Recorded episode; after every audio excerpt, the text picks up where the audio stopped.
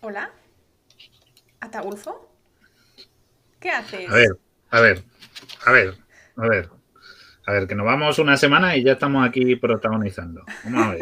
Has tomado Un el poquito, un control poqui- del un poquito de orden, que viene aquí a, a, a ocuparme el asiento, hombre. Pero bueno, Ataulfo, ya te vale. Madre mía. Es que, bueno, nos hemos tomado unas vacaciones. eh, En el podcast se ha notado bastante porque yo no he subido bastante, en bastantes días. Y, y Ataulfo se quedó a cargo del barco. Nada, se quedó Y- ahí, madre mía, vaya fiesta. Hemos exacto, hemos vuelto y estaba todo lleno de mm, botellas vacías, los de micros, orgánicas de, de- de desconocido origen. los micros mordisqueados. Bueno, Los cables pelados, todo un, un, un imposible. Pero ya hemos vuelto, habéis Hemos visto, vuelto. y venimos con el uniforme titular, con taza titular. Hoy venimos totalmente preparados. Hoy vamos full camarote. ¿por qué, Guille? Ver, por cierto, primero, audios, subo, Audios, bajo, ¿Cómo se oye? porque es que lo llevo mal. El tema de los audios lo llevo regulinchi. Así que ¿Gritamos más? ¿Gritamos menos? si tienen que gritar más, vale, nos dicen que está bien. Parece ser que ya no toco nada y que en general pues ya hemos conseguido la perfección. ¿Se oye perfecto? Me encanta. Bueno, ¿y por qué, por qué venimos uniformados hoy, Guille? Bueno, porque no tenemos otra cosa limpia que ponernos. Porque es domingo y no hemos ¿Por puesto la lavadora. No hemos puesto la lavadora y nos ha pillado.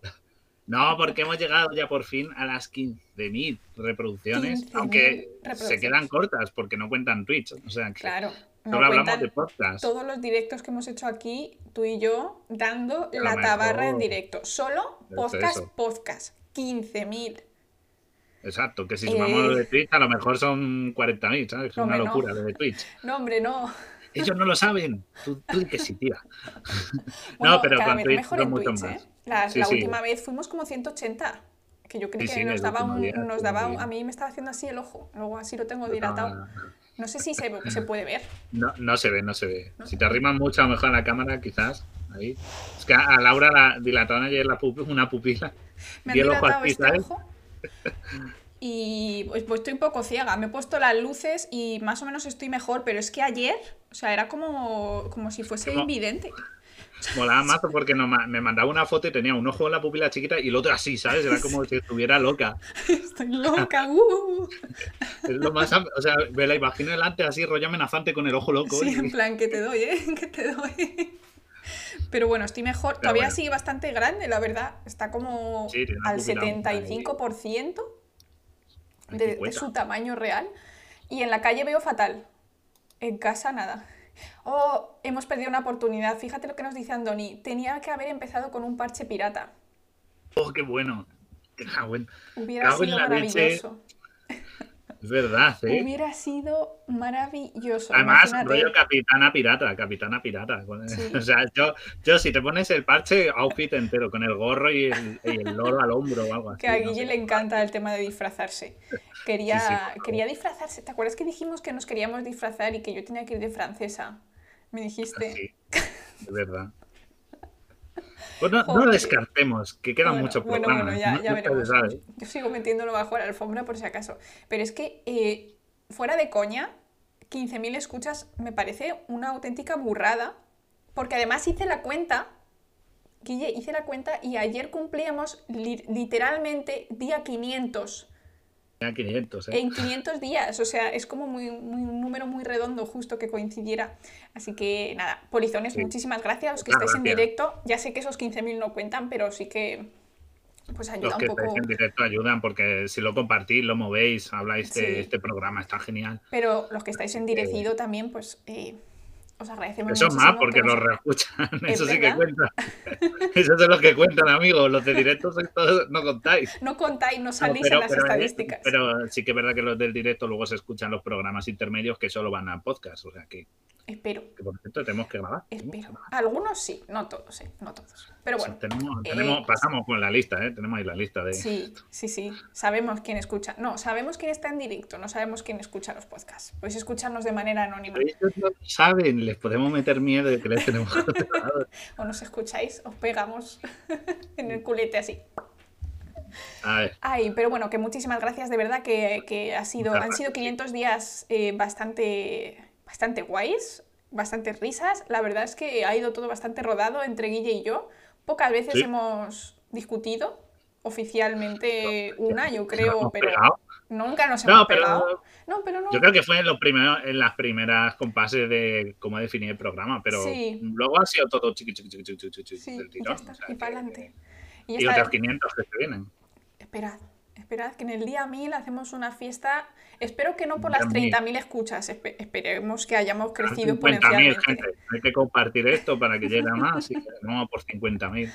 Bueno, por cierto, yo si salgo corriendo de aquí y me voy es porque estoy preocupadísima por mi sombrilla. He tenido un percance bastante No grave. ha muerto nadie, gente. No, No ha muerto, muerto nadie. nadie, no, hay, pero- no hay niños heridos. En mi patio, tengo un patio, tenemos unas sombrillas y me la dejé abierta. Y entonces ha venido un viento huracanado esta mañana y la sombrilla está enganchada en un, como un patio intermedio ahí entre el vecino y tal. Y claro, vienen ráfagas de viento. Entonces yo estoy cagada de que, que se la lleve y alguien muera. O sea, no llego a cogerla, necesito a Fabio para eso, así que bueno.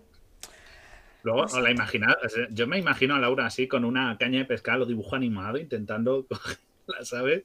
Del patio de al lado, en plan, tira, tira, que la engancho. Horrible, Guille, horrible. Además es que No, que no está actualizado, ¿eh? Necesitamos un tweet de que has recuperado la sombrilla. O sea, Lo haré. Lo exigimos. O, o lo mismo me veis tipo Mary Poppins por Valencia, sobrevolando el mar. Plan, ¡uy!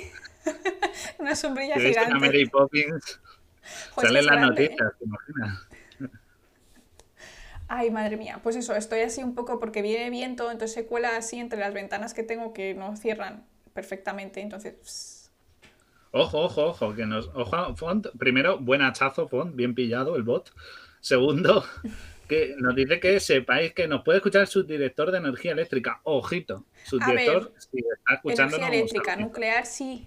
Nuclear es segura, no, no contamina, no produce gas- gases de efecto invernadero. Señor subdirector de energía eléctrica, por favor intente convencer a quien haya que convencer para que una energía que es segura, que nos puede sacar de, de la dependencia eléctrica de otros países y de combustibles fósiles, pues primero no se vaya de España y segundo pues que se- también se in- intente intensificar un pelín para hacer esa transición energética hacia las sostenibles cuando por fin sean totalmente posibles en el 100%. Que no sé si eso puede ser en España, pero oye, ahí queda lo ese mensaje. Por parte poco. nuestra, eso personalmente es lo que pensamos en el camarote de Darwin, pero yo creo que la mayoría de los científicos piensan así. Así que Claro, hay que pensar, hay que, hay, que, hay que pensamiento lateral con ese tema. No, no hay que cerrarse tanto, que siempre es como muy extremo. ¿Y qué más, qué más, qué más cosas? Ah, bueno, os estamos preparando, lo, lo que les estamos preparando, ¿El que tienes que grabar tu parte, Laura. Ah, he grabado un capítulo, pero es que estoy ciega y me dio un dolor de cabeza horrible. O sea, ayer intenté grabar uno, pero. No, me, no me daba el ojo. O sea, como veo en, veía en 2D, pues, ¿sabes? Con un ojo ves raro, fue un poco complicado. Por cierto, no hemos dicho nada a Font, que no lo había visto. Gracias por la sub, que la veo ahora. Eso, eso. Muchísimas Font, gracias, gracias. por supuesto. Raulfo te lo agradece. La cecina pataulfo. O sea, cada sub es un trocito de cecina que ya sabéis que está el tema caro, porque la carne pues es, es cara y debe ser cara porque hay que La reducir su un lujo. La cecina un lujo. Bueno, y otra Qué cosa. buena. Más cosas. ¿Qué día es hoy, Guille? Hoy es el día del libro. Oh, Feliz día a todos los. Jordis. es feliz y también feliz. El día del libro es, es, es un día feliz porque es sábado. Eso es feliz los sábados. Yo me voy de concierto hoy, tengo unas ganas. Ojito, ojito. Voy a ver a Izal, así que uno de los últimos Muy bien. conciertos que van a dar, por lo menos por ahora. Así que Guille y yo hemos dicho que vamos a enseñaros nuestro, uno, no nuestro libro favorito, pues un libro. Un- Una recomendación así una random. recomendación, así, pa, pa, pa. no sé por qué he hecho eso. Ah, da igual. Ha quedado ¿Empiezo muy bien, yo quedado o muy empiezas bien. tú? Bien, Empiezas tú, empiezas tú. Empiezo yo. Bueno, yo eh, tengo mi libro electrónico, ¿vale? Que no es Kindle. Lo siento, No. señor de Amazon, pero no me gusta Kindle porque monopoliza el formato. ¿Vale? A mí me gusta un libro que pueda leer todos los formatos que haya, incluido EPUB. Y yo quiero recomendar, lo pongo aquí en, en pantalla, 1Q84 es una trilogía de Murakami y parece como un clásico, o sea, parece como muy obvio decirlo, pero fuera de coña, esto es uno de los libros, me, he leído me lo leí hace bastante, me lo leí en Alemania. A día de hoy todavía siento esa, mm, esa morriña esa, sensación cuando acabas algo que te deja ese vacío. Todos conocemos la sensación cuando acabas una serie de muchas temporadas, cuando acabas un libro, una trilogía, una pentalogía y te deja esa sensación de vacío de los personajes, pues todavía a día de hoy, años después, yo creo que cinco años después de, de haberme leído estos libros, tengo esa sensación. O sea, realmente la construcción de los personajes es extremadamente buena. Es un libro de fantasía, además, pero mezcla pues un montón de, de sentimientos humanos bastante buenos, así que yo tengo ahí mucho recuerdo de Tengo y Aomame, que son los dos personajes principales que nunca están juntos, son como dos historias paralelas. Y tengo que decir también que, bueno, aquí en el podcast nuestra audiencia son los polizones, pero cuando yo hago mis noticiencias, ya lo sabes tú, mi, mi audiencia se llama la Little People. Y la Little People son unos pequeños personajes sacados de esta trilogía pues fantástica, así un poco extraño y realmente es como una de las historias más que me dan ganas de, envolverme en una mantita con una mantita con un cafecito así caliente y leerlo. Así que súper recomendadísimo 1Q84, que es como 1984, pero 1Q84. Pero con una. Así que ahí lo tenéis. Es grande, Murakami, grande. Tiene unos libros que también son telita, ¿eh? sí, pero estos son... La manera en que lo aborda todo es bastante excepcional. Sí, la verdad es que es un poco como muy... Yo me he leído varios de él y me gustan, pero eh, como este, o sea, como esta trilogía, absolutamente eh, ninguno. Mm, me quedé, bueno, yo y luego obligué a Fabio a leérselos y Fabio también está obsesionado con, la trilogía. O sea, que yo creo que... sí, sí, engancha. Y el gusto de Fabio es completamente distinto al mío y aún así también le gusta muchísimo. Así que ahí queda.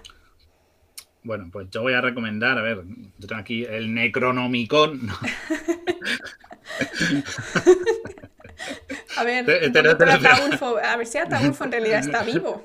No, en verdad, bueno, sí, es, es el Necronomicon que lo tengo, pero no es este el que voy a recomendar, ¿vale? Muy bonita esta edición, esta editorial, porque es como así en telita, me gusta mucho. Pero no, yo voy a recomendar a un autor y, voy he elegido una de sus obras.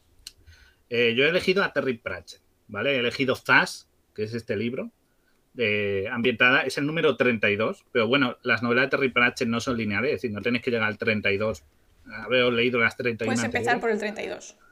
Y, Terry Pratchett, pues es el creador, si no conocéis, de Mundo Disco, también es el co-creador de la novela de Buenos Presagios, que hubo una, una serie hace poco. Y Mundo Disco, pues es un mundo de fantasía, que es un disco, es una tierra plana, sostenida por cuatro elefantes que van sobre una tortuga, y es un mundo de fantasía mágica. Y podría quedar ahí, pero Terry Pratchett va más allá. Él aprovecha estos mundos de fantasía, ¿no? Que siempre tenemos muy establecidos, de espada, magia, ¿no? Y, todo eso, para reírse de clichés, para analizar la sociedad, para hablar de machismo, porque solo hay magos y no puede haber magas, porque ver cómo las brujas usan la cabezología, que es la razón por encima de la magia, y su razón es más fuerte que la magia o, cómo funciona el mundo. Y, es, y he elegido Zas porque creo que estamos en un mundo y una, en una situación ahora bastante compleja y va de racismo. Es un libro que aprovecha un conflicto entre trolls y enanos. ¡Hala! Ya se ha caído. Pues eso, aprovecha un conflicto entre trolls y enanos y cómo la guardia de la noche, la guardia de la ciudad, del centro de la ciudad, ¿no? del disco, intenta eh, ver qué, hay detrás de este conflicto racial, de una guerra racista entre enanos y trolls, ¿no? Que eso, y cómo hay puntos intermedios, cómo a veces estas cosas no, no son solo, son simplemente odio, no se ven los puntos intermedios, y lo que hay en común entre ambas, entre ambas especies, ¿no? En este caso, de ambas razas. Y aprovecha eso para criticar esto, pero igual es capaz de reírse de la muerte. Para él la muerte es un personaje y la utiliza como algo cómico y algo a la vez eh, reflexivo sobre la vida. Tiene un libro que habla sobre qué es el rock and roll, qué es ser músico, qué es la música. Y utiliza mucha la fantasía, este mundo que él crea, para abordar todo eso. Y para hablar de dictaduras, para hablar de, de muchas cosas, de muchos temas que de otra manera es muy difícil de abordar sin que se toque. Entonces, coge este espacio seguro que es este mundo que él ha creado para analizar y para poner en evidencia esas concepciones que tenemos de muchas cosas. Y a mí me gusta mucho, es muy amigable, es muy divertido, es muy ligero de leer y sobre todo los personajes son muy carismáticos. Te puedes quedar con la guardia de noche, con las brujas que son tu abuela, porque son tu abuela, yo he estado leyendo Las Brujas o tu madre y he estado leyendo cosas y digo, esto lo ha dicho mi madre, o sea, está, muy bien eso. O, incluso con la propia muerte, que es un funcionario público y cómo él ve el mundo de otra manera. Así que recomendabilísimo cualquiera de sus obras de Mundo Disco y, y empezad a leerlo. Y si os regalan este libro, mm, lo vais a disfrutar muchísimo porque es que es eso, es una manera de leer fantasía distinta. Así que muy recomendable todo lo que sea Terry Pratchett. Todo Terry Pratchett y en particular Zas. Muy bien. Zas, a mí me gusta mucho. Bueno, pues han sido así como bastante distintos. Me gusta que Guille y yo a veces somos bastante complementarios en muchas cosas y yo creo que en lectura también, aunque nos gusta mucho la fantasía a los dos. Eso también es cierto. Bueno, pues, ¿qué te parece si empezamos ya con el, con el tema del día? Pues vamos, vamos ya, que si no, si no se nos echa la hora, nos pilla el tren. Sí, sí, sí. Bueno, yo si miro así es porque mm, hay una ráfaga de viento horrible. Disculpadme. Está, vigilando la sombrilla. ¡Que me la roban! No, es que además si se va yo no puedo hacer nada. Está...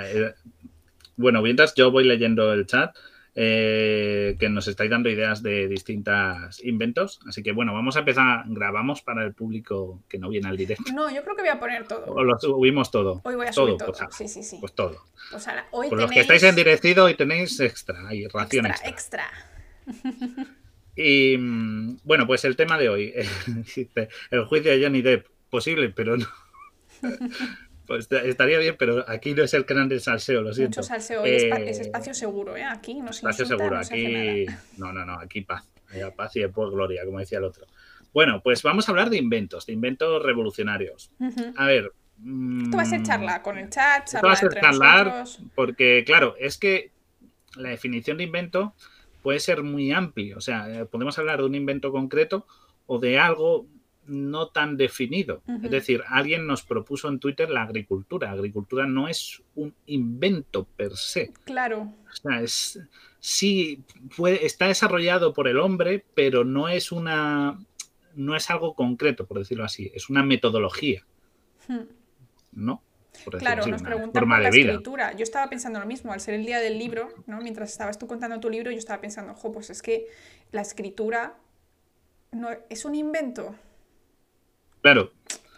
Claro, la, la, cosa es que por definición, la primera acepción que tiene el término invento es creación, diseño o producción de alguna cosa nueva que antes no existía. Claro, en esta entraría todo, pero siempre asociamos como el invento algo concreto.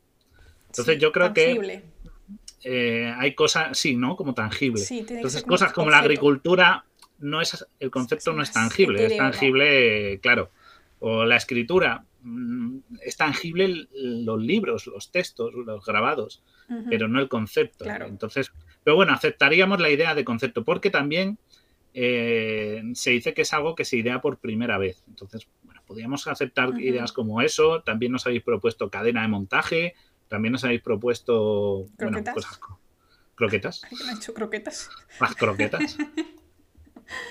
Entonces, bueno, vamos a empezar. Eh, yo creo que intentar hacerlo cronológicamente. Es que esto se nos va a ir de madre. Porque...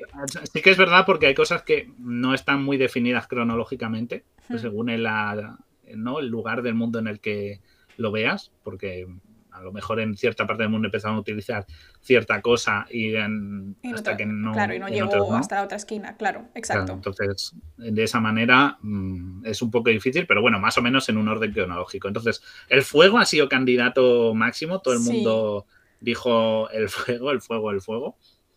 Yo creo que el fuego sí.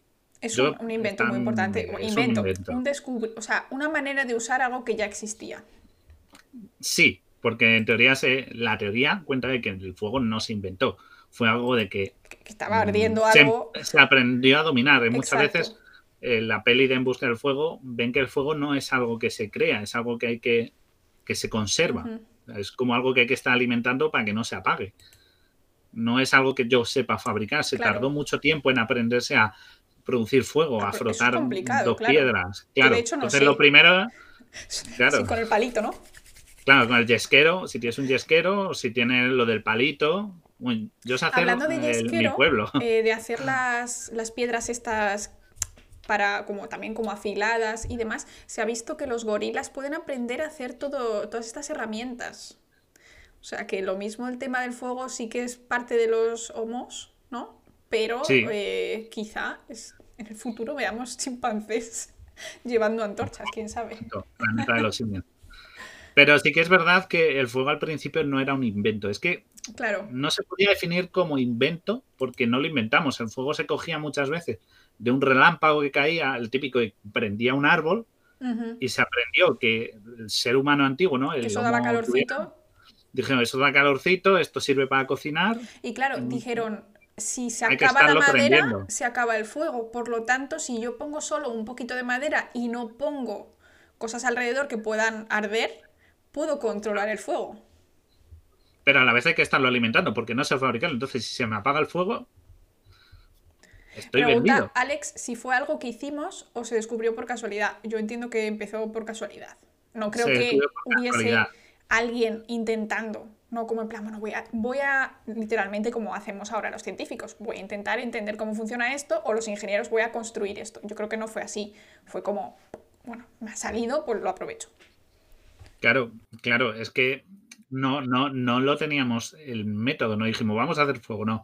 Eso fue algo que se aprovechaba, como igual que tenían, que sabían que había un arbusto que puede tener cierto fruto y si lo vigilo, cuido y tal, tengo una fuente de sustento antes de la agricultura, el fuego era eso, era algo que tengo que me ofrece unas ventajas como calor, un arma, porque es un arma, eh, y también la cocina, ¿no? Empezar a, a lo mejor mantener la comida caliente y tal, todo eso es una ventaja que me está dando, pero yo no sé fabricarlo, así que si se me pierde, adiós. Claro, Entonces- es que si lo piensas, el momento en que empezamos a controlar el fuego fue una ventaja evolutiva extrema para nuestra especie. Porque, bueno, nuestra especie y las especies que lo utilizaban, yo supongo que los neandertales también utilizaban el fuego. Eh, no, sé, qué- no sé qué otras, pero yo entiendo que por lo menos estas dos la utilizábamos. Y lo que ha dicho Guille, como arma para defenderte, si tú pones fuego ya no van a entrar en tu cueva, al menos, ¿no? No animales que, yo que sé, que busquen oscuridad o que busquen Claro, ese tipo de cosas. Y luego también para la digestión nos ayudó muchísimo a facilitar la digestión. También la falta de dientes que puede darse pues, por vivir así en la naturaleza, ¿no? Que tienes que andar cogiendo que si un palo, que si no sé qué. Eso también, cocinar la comida facilita muchísimo que te puedas seguir alimentando y por lo tanto tener éxito reproductivo durante más años y por lo tanto tener más descendencia y acabar siendo pues eh, lo que somos ahora, casi 8.000 Claro. millones de personas que, que no cabemos, que no cabemos, por favor no tengáis hijos. Sí, bueno, y, y los, y los nutrientes, porque al cocinar se ha demostrado y se sabe que hay moléculas que solo aparecen cuando se cocinan los alimentos, con lo cual esos nuevos nutrientes que en teoría dicen que cerebralmente afectó al ser humano, permitiéndole un mayor desarrollo. Eso Sí, es cierto. Y puede ser bastante Ah. cierto, se está ahora haciendo muchísima investigación al respecto de la relación intestino-cerebro, que eh, tiene mucha relación lo que comes con eh, distintos metabolitos que acaban en tu sangre y también acaban llegando a tu cerebro y que pueden dar pues, eh, pues más o menos síntomas. Hay muchas enfermedades que están, de- que están relacionadas, empezando a relacionarse con tener pues la bacteria que no deberías tener, ¿no? O más de, la, de una o, o No, menos de otra. y también es una manera de generar la cocina, que yo creo que eso sí sería un buen invento, que la experimentación, decir, oye, pues mira, la carne cruda sabe así, si la cocino tal, este fruto que está crudo, voy a probar a acercarlo al fuego, mm, le acerca mucho, se me ha quemado, sabe mal, quizás lo acerco menos, sabe mejor, voy probando, o sea, eso estaría interesante. Me han dicho de que no caen todos los relámpagos y arde un árbol. A ver, no es que cada vez que hay una tormenta se prenden 20 Incendios, árboles, En general. pero si veis la peli en busca, en busca del fuego, y la vuelvo a repetir, es una peli en la que a una tribu se le acaba el fuego y tiene que ir a buscar el fuego. Porque no sabe dónde hay fuego. Ah, No, sabe crear hacerlo, fuego. Claro. No saben hacerlo. Entonces, buscar el fuego es la clave. Entonces, ¿cómo lo buscas? Claro, no hay tormenta, no hay manera. Entonces, eh, tú como buscas algo, pues tiene, se dedican a recorrer y a buscar. Y es interesante la manera en que eso se aborda porque esto, porque no, efectivamente, no cae siempre hay una tormenta eléctrica, ¡boom! O sea, primero, las tormentas no siempre son eléctricas para que arda un árbol. Pues entonces, no siempre tiene que haber Claro, si hay un incendio agua, con claro. una tormenta. Pero bueno, incendios hay. Incendios no, y en mi pueblo algunos, algunos cuantos se hace años eh, murieron de que les cayó un rayo y debajo de un árbol. de de miles pastores. de años. O sea, porque nosotros Claro, o sea, que. O sea, no, no, o sea, fuego, por na- estadística- fuego natural existe. Claro, el fuego natural existe, Ya por está. estadística, no es muy común, pero puede haber. Entonces, eh, esa, pero era algo muy escaso. Así que yo no contaría el fuego como invento porque técnicamente no lo descubrimos. Lo aprendimos a controlar, a tal, pero no lo descubrimos nosotros. No es algo que originara el ser humano. Así que para mí el fuego no entraría. Sé que antes todo el mundo decía el fuego, el fuego, el fuego, pero no. O sea, no como invento, pero sí, en mi opinión, fue relevante para el éxito de la humanidad. Claro. Es relevante por, por el uso de y cómo funciona y tal, pero no, no es un invento. Así que no entraría en la categoría. Laura nos dijo la rueda.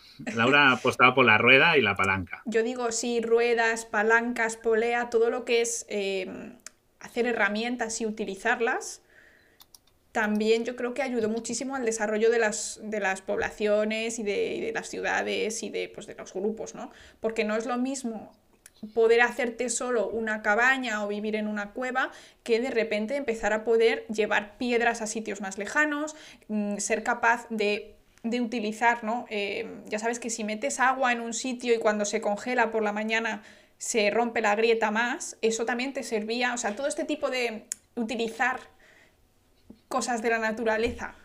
No, un tronco de árbol sería la rueda. Este tipo de cosas. Eh, utilizar herramientas para nuestro el tronco móvil. El tronco móvil, claro. con los pies. Ah, sí que es verdad. Bueno, Arquímedes lo decía, no lo de dame una palanca y moveré el mundo. Mm, sí que es, eh, porque esto también lo vamos a aclarar. La, a nivel de, inventos hay muchísimos. la humanidad está plagada de inventos. Anualmente salen muchas nuevas cosas, muchas nuevas tecnologías, muchos nuevos herramientas, instrumentos. Hablamos de, cuando decimos los mejores instrumentos, hablamos de, eh, o inventos, aquellos, o avances tecnológicos, eh, aquellas cosas que de verdad ya han hecho un cambio. Sí, en plan antes y después. Dicen claro, porque nos habéis puesto, claro, no habéis dicho, por ejemplo, el arado. El arado, sí, ah, mejoró la agricultura, pero ya existía la agricultura, que es de verdad lo revolucionario. Entonces, no es por menospreciar eh, que el arado sea bueno porque ayuda, pero es como si yo te digo, bueno, y por encima del arado el, el tractor, ¿no? Con, le pones un rastrillo y, aras la tierra. Y dices, pues mejor, ¿no? Yo me refiero a mm, cosas que hayan hecho un clic en la humanidad y hayan dicho, pasamos a una nueva era, por decirlo así. ¿De acuerdo? Entonces, por, eso me. Si alguna, ¿qué tal? Guille, tenemos una persona del direcido en el directo. Nos dice Albert Padma: Hola, escucho vuestros podcasts casi desde el principio, pero es la primera vez que vengo por aquí. Me he bajado la app por vosotros. ¡Ojo! un aplauso para Albert, por favor, muchísimas gracias. Muy bien, muy bien. Bravo, cerrada ovación. Ahí estamos, ahí estamos. Así nos gusta. Bueno, pues bien, bienvenido, que aquí los sábados cuesta un poquito por las mañanas, pero oye, el directo es lo que vale la pena. Sí, estamos desde por la mañana ya abriendo así los ojos y escribiendo, ¿estás despierto? Porque una vez Guille me apareció a menos 5. No, pero ahora, ahora ya me he cogido sábados como cultura de madrugar y... Sí pero bueno, a las 12 tampoco es mucho madrugar. Ah, bueno. bueno, hay gente que se va si te vas los viernes, pero bueno. Eso también. Pero tú y yo no somos muy fiesteros, así que no pasa nada. No, no, no. No estamos ya mayores para esto. bueno, a ver, nos decís el cuchillo. El cuchillo. cuchillo está muy bien. O sea, cuchillo como parte del grupo de herramientas al que yo me refiero, tipo paleolíticas. Las herramientas paleolíticas sería el sílex, sí sería un buen invento. Eso y lo que tú dices, la palanca y la rueda, esos tres inventos nos empezaron a ver que podemos manipular. Sí que serían unos muy buenos inventos porque lo que nos dieron fue la posibilidad de manipular el entorno. De depender de lo que tú dices, del fuego. ¿Cómo consigo fuego? No sé, tendremos que esperar a esto. O cómo muevo rocas. Pues si no lo hago yo o, está localizada geográficamente en donde yo necesito tal, mm, o sea, nos, obligaba siempre a vivir en torno a un recurso. Claro. Con eso nos dijo, bueno, pues los podemos desplazar. Se nos abrió todo, claro. Claro, no tengo que buscar cuevas, puedo construir una choza. ¿Por qué? Porque ya no dependo de que, mi entorno me lo dé, sino que yo modifico mi entorno. Eso sería un muy buen invento. Sí, sí, sí. Y con esto llevamos miles de años. Porque, bueno, si el Homo sapiens tiene 200.000 años, seguramente algún, yo qué sé, Homo erectus, no sé si Australopithecus, pero muchos de estos ya manejaban herramientas y de hecho sabemos que tanto gorilas como chimpancés están en la edad de piedra. O sea, que son capaces de utilizar herramientas tipo las que utilizamos nosotros. O sea, invento de la humanidad o de antes de la humanidad, en este caso. Pero sí que es verdad que te da, pues eso, una ventaja que permite que sigamos aquí. Y de estas herramientas, agricultura y ganadería, que ya nos permitió, aparte de modificar nuestro entorno, dominarlo para nuestro beneficio. Ahí sí que hablamos de Homo sapiens en el neolítico, neolítico en el hace 10.000 años. ¿cuánto? Es que tiene un nombre, esto se me olvida siempre. Eh, hace, el paleolítico, neolítico. Hace 10.000 años fue. Es que ahora mismo se me ha olvidado, es una cosa que utilizo siempre. Hace 10.000 años. De... Sí. Esto. Em, Creo que sí fue neolítico. El, neolítico a mí me suena. No sé si está buscando otro nombre. Digo, a lo mejor está buscando otro, pero para mí es el, neolítico, vale. Eso, la revolución del neolítico. No sé por qué se me había olvidado la palabra y no, no la. bueno, pues es en el neolítico. Exacto, a ganadería y agricultura. Eso fue o sea, fue el inicio de, toda la mierda que hemos creado a día de hoy. Sí, fue, sería el inicio de, la primera revolución tecnológica, por decirlo así. Sí. Empezamos a tener la agricultura. Bueno, dicen espadas o las lanzas. A ver, eh, las espadas o las lanzas mm, son solo mejoras de algo que ya tenías. Es un cuchillo más grande o es un cuchillo atado a un palo para tener una ventaja en el sería Todo dentro del mismo. Pero un cuchillo es un arma. Sí, sí, sí. No esto. Bueno, nos dice Font, Font, dice paleolítico, mesolítico, neolítico. Pues neolítico. neolítico. Nos dicen la cuerda, bueno, la imprenta, ah, llegaremos, llegaremos a imprenta cerámica, sí que puede ser bastante antigua. Pero no sé si eso es tan, tan decisivo, porque si es verdad que sin cerámica sí, sí que puedes tener, a lo mejor no puedes guardar comida en plan en salazón, eh, lo que sea. pero puedes tallarlo. Puedes tallar en madera o en piedra. O sea, siempre se pueden buscar alternativas. Es más, en Japón muchas veces las, las, las, eh, los, las cañas de bambú se, usan como se usaban como estuches para llevar cosas, porque eran limpias por dentro y tal. O sea, que al fin y al cabo la cerámica sí, pero no. Nos decís, nos habéis dicho lo, la cuerda y la evolución de lo textil. Sí que es verdad que la ropa pudo ser un cambio, puede ser una ventaja, pero no tanto, no tanto porque nos cambiara la vida. Estos son opiniones, al final. estamos, opinando, ¿eh? Que si alguien que dice, oye, los vaqueros son el invento del siglo, las pieles, el usar las pieles. Sí que es verdad que la, ropa en general aportó ese de poder, eh, tener un poco más de independencia del frío exacto de, las condiciones adversas. Pero no son, no es algo que dijeran, buah, gracias a la ropa la humanidad cambió no. No, yo no lo, vamos, yo no lo concibo A ver, yo veo que es dentro del grupo de utilizar el entorno a tu beneficio, que eso tampoco lo hace ningún otro animal. Ningún animal lleva ropa. Y yo, y yo te voy a decir. Mira al pobre Ataulfo, no necesita. Tú, tú imagínate con todo este pelaje que le ponga un jersey al pobre. Pero quiero decir, si nosotros, si nosotros hubiéramos no perdido el pelo, o sea, es decir, nosotros perdimos el pelo y eso tuvo que suponer una ventaja evolutiva. Es decir, y luego no lo volvimos a ganar. No, eh, porque en teoría nuestro entorno no necesitaba pelo. Entonces, ¿podríamos vivir desnudos? En teoría, si vives, depende de dónde vivas. Claro, si tú dices, eh, nuestro ecosistema propio a lo mejor debería ser un tipo mm, poner un ejemplo, algo así como... Salimos de África. Zona ecuatorial, zona África, zona tal, donde el clima mayormente es cálido, pues obviamente podríamos vivir desnudo, pues seguramente. Ahí sí, pero, aquí no. Te vas a un Finlandia, pues Finlandia obviamente a lo mejor es que no es nuestro ecosistema, es que nosotros estamos bioinvadiendo. Somos una especie invasora. Eh, invasora de ese territorio, porque no hay un clima apto para nosotros. en Islandia lo mismo se agradece una rebequilla. Claro, que a lo mejor no deberíamos vivir en ciertas, o sea, Canadá, Finlandia, eh, zonas de la Rusia fría. Eh, por eso, por eso mismo la ropa, o por lo menos las pieles, ¿no? que sería lo que haríamos al principio, e, es totalmente relevante porque realmente sin haber podido vestirnos no podríamos estar habitando esos países, bueno, esas zonas en ese momento no eran países ni de lejos, ¿me entiendes? ¿no? Entonces yo creo que sí que tiene cierta importancia a la hora de, decidir la humanidad, porque si no hubiéramos podido salir de África, no estaríamos eh, donde estamos ahora. a, nivel, a nivel del número de habitantes, a nivel... Mejor porque ha sonado, muy mal, lo siento. hombre, en África no estamos en África, ahora estamos en todo el mundo. No, claro. No, pero así nos permitió acceder a más recursos, acceder a distintos tal. Pero sí que es verdad que aún así el espacio en el que la humanidad, las latitudes aptas para nuestra supervivencia son bastante amplias. Es decir, eh, tenemos mucho territorio. Sí que es verdad que llegar a Finlandia o a Canadá o a, la zona correspondiente pues nos hubiera sido una ventaja, pero quiero decir, tenemos mucho espacio aún así colonizable de cara a nuestra, a nuestra biología. Madre mía, tengo una voz. Pero, bueno, el, acabamos neolítico. ¿Cuál es la siguiente clave? La escritura. La escritura es un elemento clave. ¿Por qué? Porque permitió plasmar conocimientos.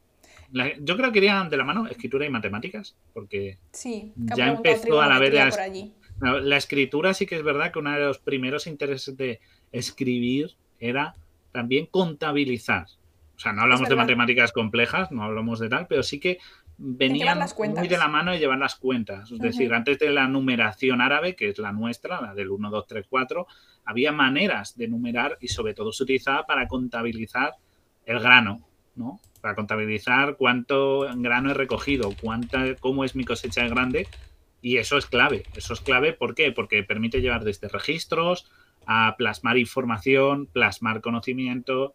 Todo eso es muy importante. Y la escritura es un cambio en la humanidad porque nos permitió que lo que de una generación a otra solo se podía transmitir de manera oral y siempre pasaba lo de que cuando te cuentan algo mm, los conocimientos se van corrompiendo. la escritura permitió grabarlo. Claro, claro es decir, no, a mí mi, mi, madre, mi abuela le contó, mi bisabuela le contó a mi abuela cómo hacer la paella. Mi abuela, mi madre. Así está la, paella, hoy en día. Y luego dice, me dice cómo hago yo la paella. Hago yo la paella. Y si mi bisabuela.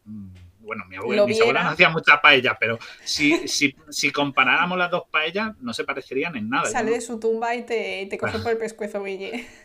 La paella, esto es arroz con cosas. Exacto. Entonces, se perdía mucho, se perdía mucho. Sí que es verdad que eran cosas sencillas, pero se perdía. Con la escritura, los conocimientos se empezaron a transmitir de verdad.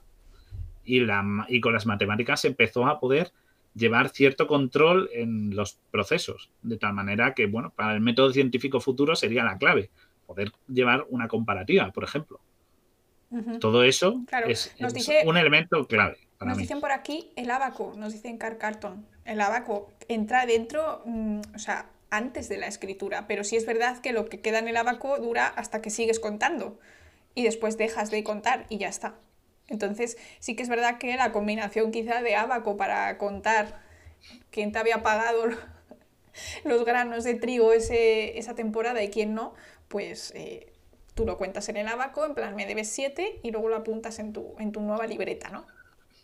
Pero sí, la escritura muy importante, obviamente.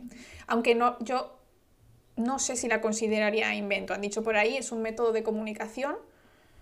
Pero bueno, yo creo que dentro de la idea que tenemos de un concepto importante para la humanidad, obviamente la escritura yo creo que votaría que es uno de los más relevantes. Incluso teniendo en cuenta lo que hemos dicho al principio, que sin fuego no estaríamos aquí, sin herramientas no estaríamos aquí, pero sí es verdad que la sociedad y la cultura tal y como la conocemos hoy no sería igual sin la escritura.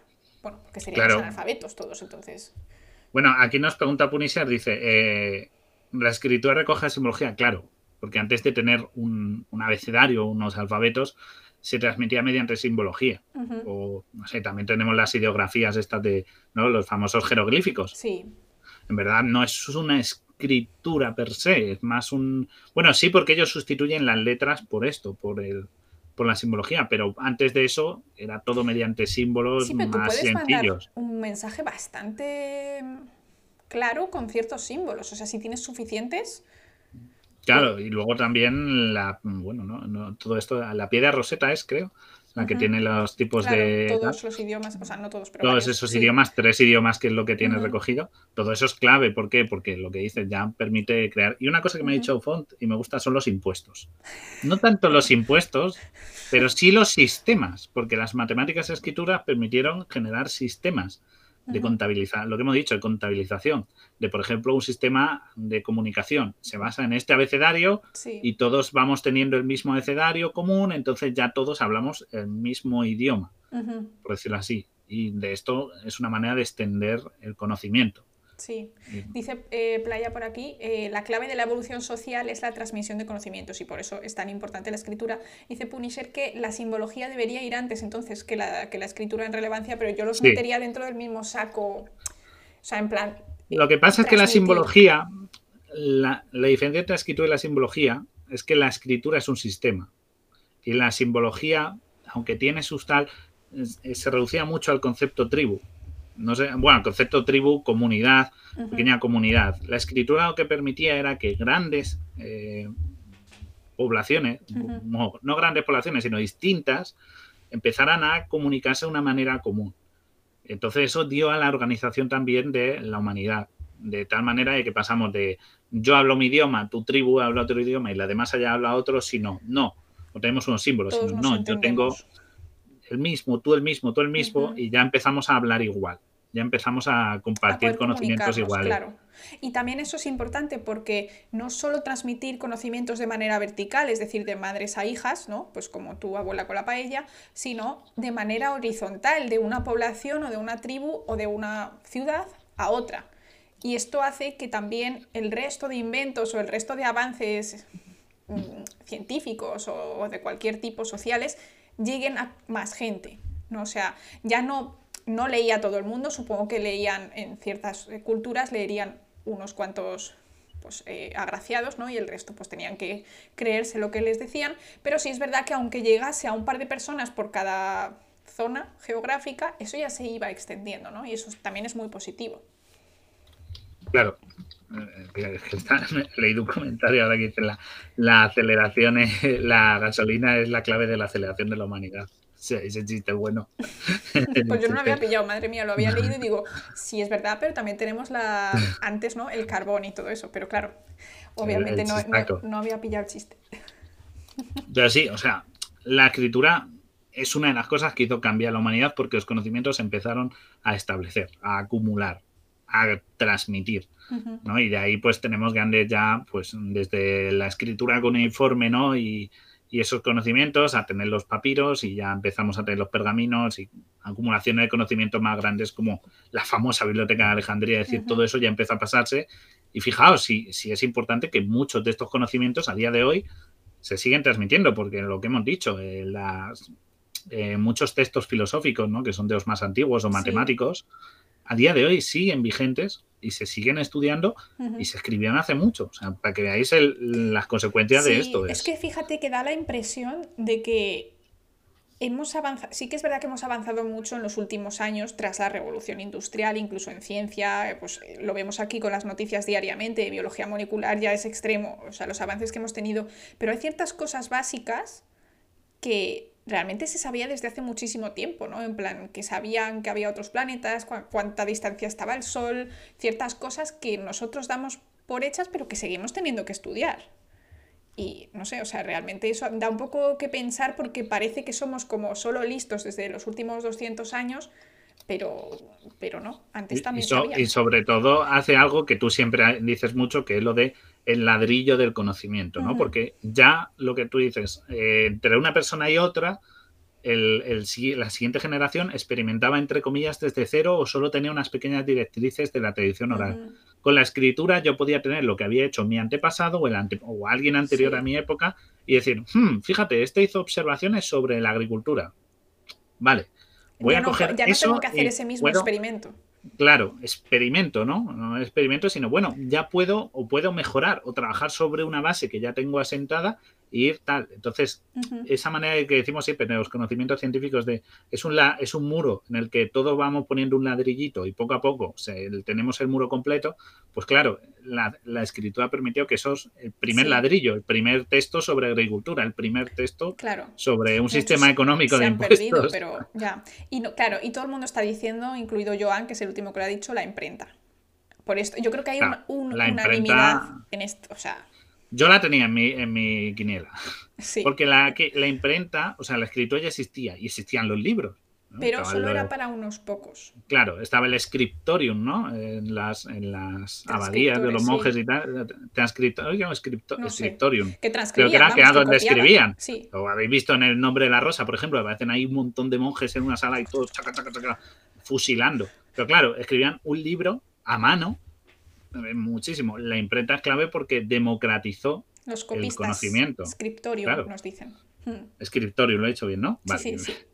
Pues eso democratizó el conocimiento, la difusión de conocimiento, porque sí, una, la Biblia de Gutenberg, la Biblia es lo primero que se impri- imprimió, ¿vale? Porque bueno, era, era la época, se llevaba, estaba de moda. Entonces, pero, pero lo que pasaba era que en vez de una Biblia que tenía a lo mejor pues el párroco, cura, líder religioso del pueblo, eh, otra que tenía el noble de la zona y otra que compartían entre todos, a decir, no, toma, todos tenéis vuestra Biblia Te haces 100 y al día. os la podéis leer. O sea, que encima además fomenta la lectura. Y a partir de ahí, pues empezamos a tratados, a conocimientos, a... y Tú empezamos a difundir. Guille, o sea, mm, y el chat. Y a precio asequible. Porque Exacto. además, la, si buscáis la historia, porque la historia de Gutenberg es muy interesante, porque a Gutenberg se la jugaron. Podemos le dejaron. un día, si o sea, sí, sí, porque le dejaron vendido. O sea, fue un tío que además eh, perdió dinero, tuvo que ponerlo en su bolsillo. Vamos, que no fue una cosa de. Buah, inventó la imprenta y se forró. No, no, no. O sea, tuvo muchos problemas para sacarla adelante. Claro, también debería haber oposición, porque fíjate lo que estás diciendo, es la democratización del conocimiento. Igual Eso que, en- claro, exactamente, igual que en todos los movimientos sociales en los que se lucha por aumentar o intentar igualar los derechos de una minoría con el resto, muchas veces ese otro resto es muy reticente. Porque mm, Exacto. o Y sea, también no es que pierde derechos, pero pierde privilegios de ser el que está ahí arriba. Dice, ¿se forró o no se forró? Pues no se forró porque Gutenberg eh, quería eh, que, fuera barato. El problema vino con que quien le prestó el dinero quería ganar dinero. Ajá. Y Gutenberg su objetivo era decir, no, yo quiero que la gente lea, que el conocimiento sea de todos, que el conocimiento llegue lejos. Claro. Entonces, pero- claro, es lo que tú dices, vamos a intentar hacer, pues ahora no, eh, ¿qué queremos? ¿Hacer negocio con las PCR o que las PCR sea algo asequible en beneficio de la humanidad? Pues habrá gente que 100 quiera y diga y hay quien diga, "Ch, eh, ¿cuánto? Mm, hay que sacarle un una rentabilidad a esto, como no hay. Porque hay gente que solo piensa así. Entonces, ya no es solo un peligro, fijaos, de conocimiento, sino de que, de que llega mucha gente, sino de que mm, hay intereses económicos. Y en esa época los hubo. Claro. Pero, por suerte, la imprenta se puso de moda, ¿no? También dicen que estaba la imprenta china. Que, Sí, ahí yo también he oído un poco. Ahí tenemos que investigar al respecto, ahí. puede ser bastante interesante. Pero bueno, igualmente, aunque se haya hecho uno un poco antes, otro un poco después, lo que es la imprenta, lo que es la democratri- democro- de- democratización de los libros, del conocimiento, eso, es- eso yo creo que estamos aquí todos en el chat de acuerdo que es algo extremadamente importante que ha pasado en la, una- en la humanidad y que sin ello estaríamos hundidos en la miseria todavía. Estaríamos Claro. dependiendo todavía de los cleros, del clero. de estaríamos dependiendo y bueno y que, y que a lo mejor pues la, ya no solo el tener libros sino el leer no sería interesante porque si yo no puedo comprar libro ¿para qué voy a saber leer? ya me lo cuenta la tradición oral. Claro. con que sepan leer los cuatro sabios los cuatro ingenieros Claro. médicos El problema es que ellos te cuentan lo que... Pero es que es lo que iba a decir, que, que imaginaros chat, eh, polizones, que tú no sabes leer, tú vives en, en- esa época en la que te, lo que te cuentan, ¿no? Ellos cogen el libro y dicen, ah, es lo que pone aquí, pero tú no sabes de leer. Y de repente empieza a ponerse de moda la imprenta y además de saber leer y demás, o sea, puedes acceder a cualquier tema que ahora te interese. Ya no tienes que escuchar solo lo que te dicen estos señores. Tú ahora puedes ir y las a mentiras fulano, claro, eso es, puedes ir a fulano que a lo mejor es un experto en no sé qué y ya no solo hablas con él, sino que puedes comprar los libros que lee esta persona de otra parte del mundo porque le interesa ese tema, ¿no? Entonces él tiene una biblioteca particular. Entonces, esto es, o sea, a mí se me ha- hacen los ojos chiribitas de pensar que ahora puedes leer sobre lo que a ti te guste, historias de amor, me da igual.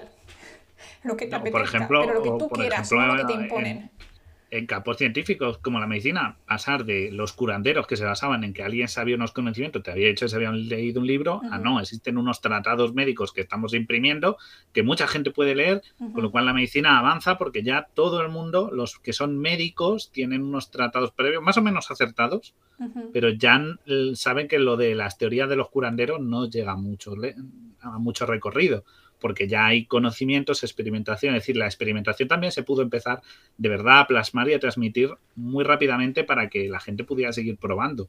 Ya no era alguien con interés por inventar, sino que ya hay mucho conocimiento previo y da la idea de, eh, y si, ¿qué hay? ¿Qué, qué, cosas tenemos de estos conocimientos? Porque ya son accesibles. Claro. Entonces, eso vendrá luego con otro invento que vamos a hablar. Y lo que has dicho antes de que ya no partes de cero, yo, eh, eso en ciencia es esencial, porque yo he estado un montón de años investigando sobre una proteína y cada cosa que hacía no funcionaba.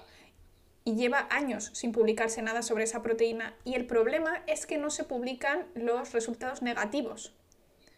Cuando tú no tienes a tu disposición lo que ya se ha hecho, ¿no? o el conocimiento que ya está, eso es, una mierda, porque repites otra vez los errores de los demás. Por cierto, se ha suscrito Kaizen, Ojo, Kaizen. esos 10 meses ya aquí apoyando. Hostia, 10 meses, ya está rozando el año, ¿eh? Nos vamos ya.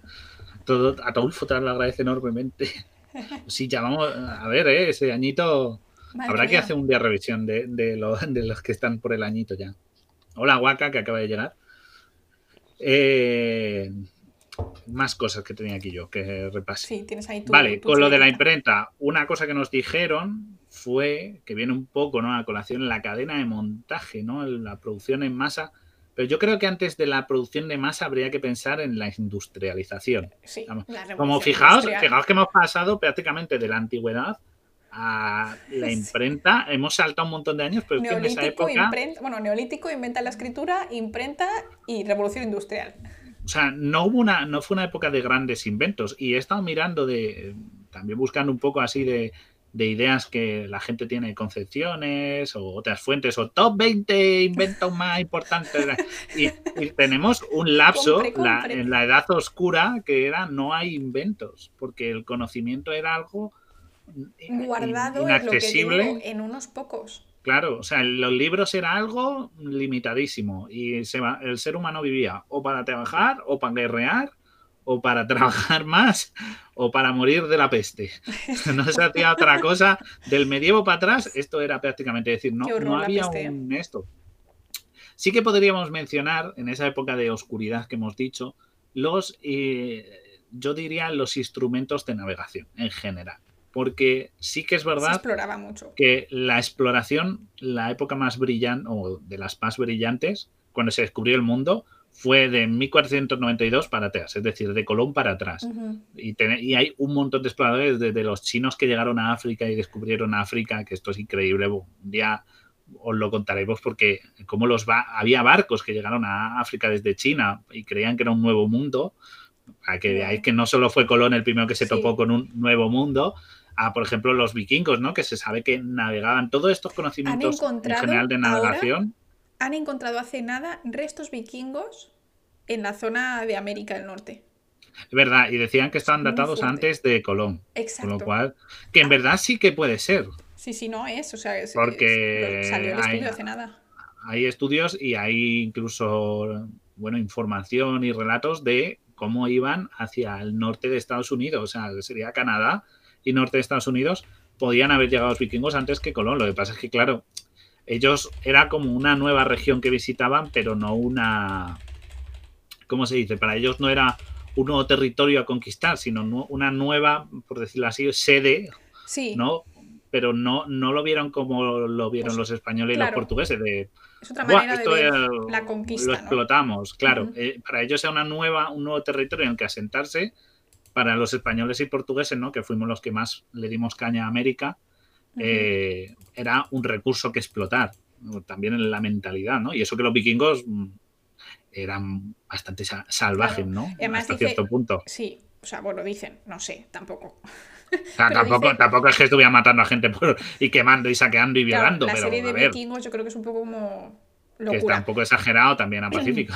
Sí, porque si solo se mataban, pues entonces no hubieran sobrevivido, ¿no? Pero nos preguntan aquí si se encontraron indígenas, no es que ya había alguien antes, claro, obviamente, es que nos, atribuimos unos méritos que no, no son nuestros, ni de los vikingos ni de nadie, pues ahí estamos y ya está. Sí, como el, o sea, el descubrimiento de América. América no se descubrió, ya estaba descubierta por los nativos, es decir, por los mexicanos, la gente de Mexiquito y de Argentina y de, Ecuador, que tenemos algún oyente por ahí, pues sí que es verdad que ya existía gente allí, no estaba despoblado de humanidad.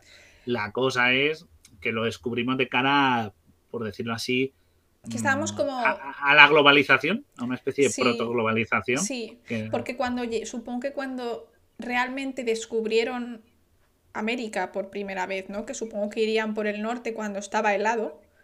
No, no descubrieron América como en plan, uy, no, en plan, voy a buscar América o voy a buscar otro, mundo o voy a, a, dar la vuelta para llegar por el otro lado. Realmente simplemente pues iban, supongo que siendo ligeramente nómadas o expandiéndose las poblaciones en una dirección determinada y llegarían y se asentaron allí, ¿no? Pero bueno, que aún así Sí, bueno, y esto también un poco es discurso europeísta, ¿no? Decimos siempre de, es que los europeos rulábamos el mundo. Y era como, bueno, si os buscáis los, las expediciones chinas de grandes flotas y tal, dices, es que los chinos descubrieron mucho más que nosotros cuando los europeos todavía nos estábamos matando entre nosotros. Eh, es decir, es una visión un poco de la Europa que tenemos establecida de los grandes reinos europeos, Francia, España, Alemania eh, bueno, Alemania no existía, pero me entendéis. Eh, es una visión de ese tipo y los chinos, por ejemplo, mm, exploraron muchísimo, tanto más que los europeos. Y los inventos, claro, lo que decías antes de la, de la imprenta, pero ya no solo eso. Sabes que las, eh, las mandarinas y las naranjas que tenemos hoy en día, estos cruces que hubo entre los cítricos, fueron originalmente producidos en, en Asia, hace la, naranja de, la China. La naranja de la China.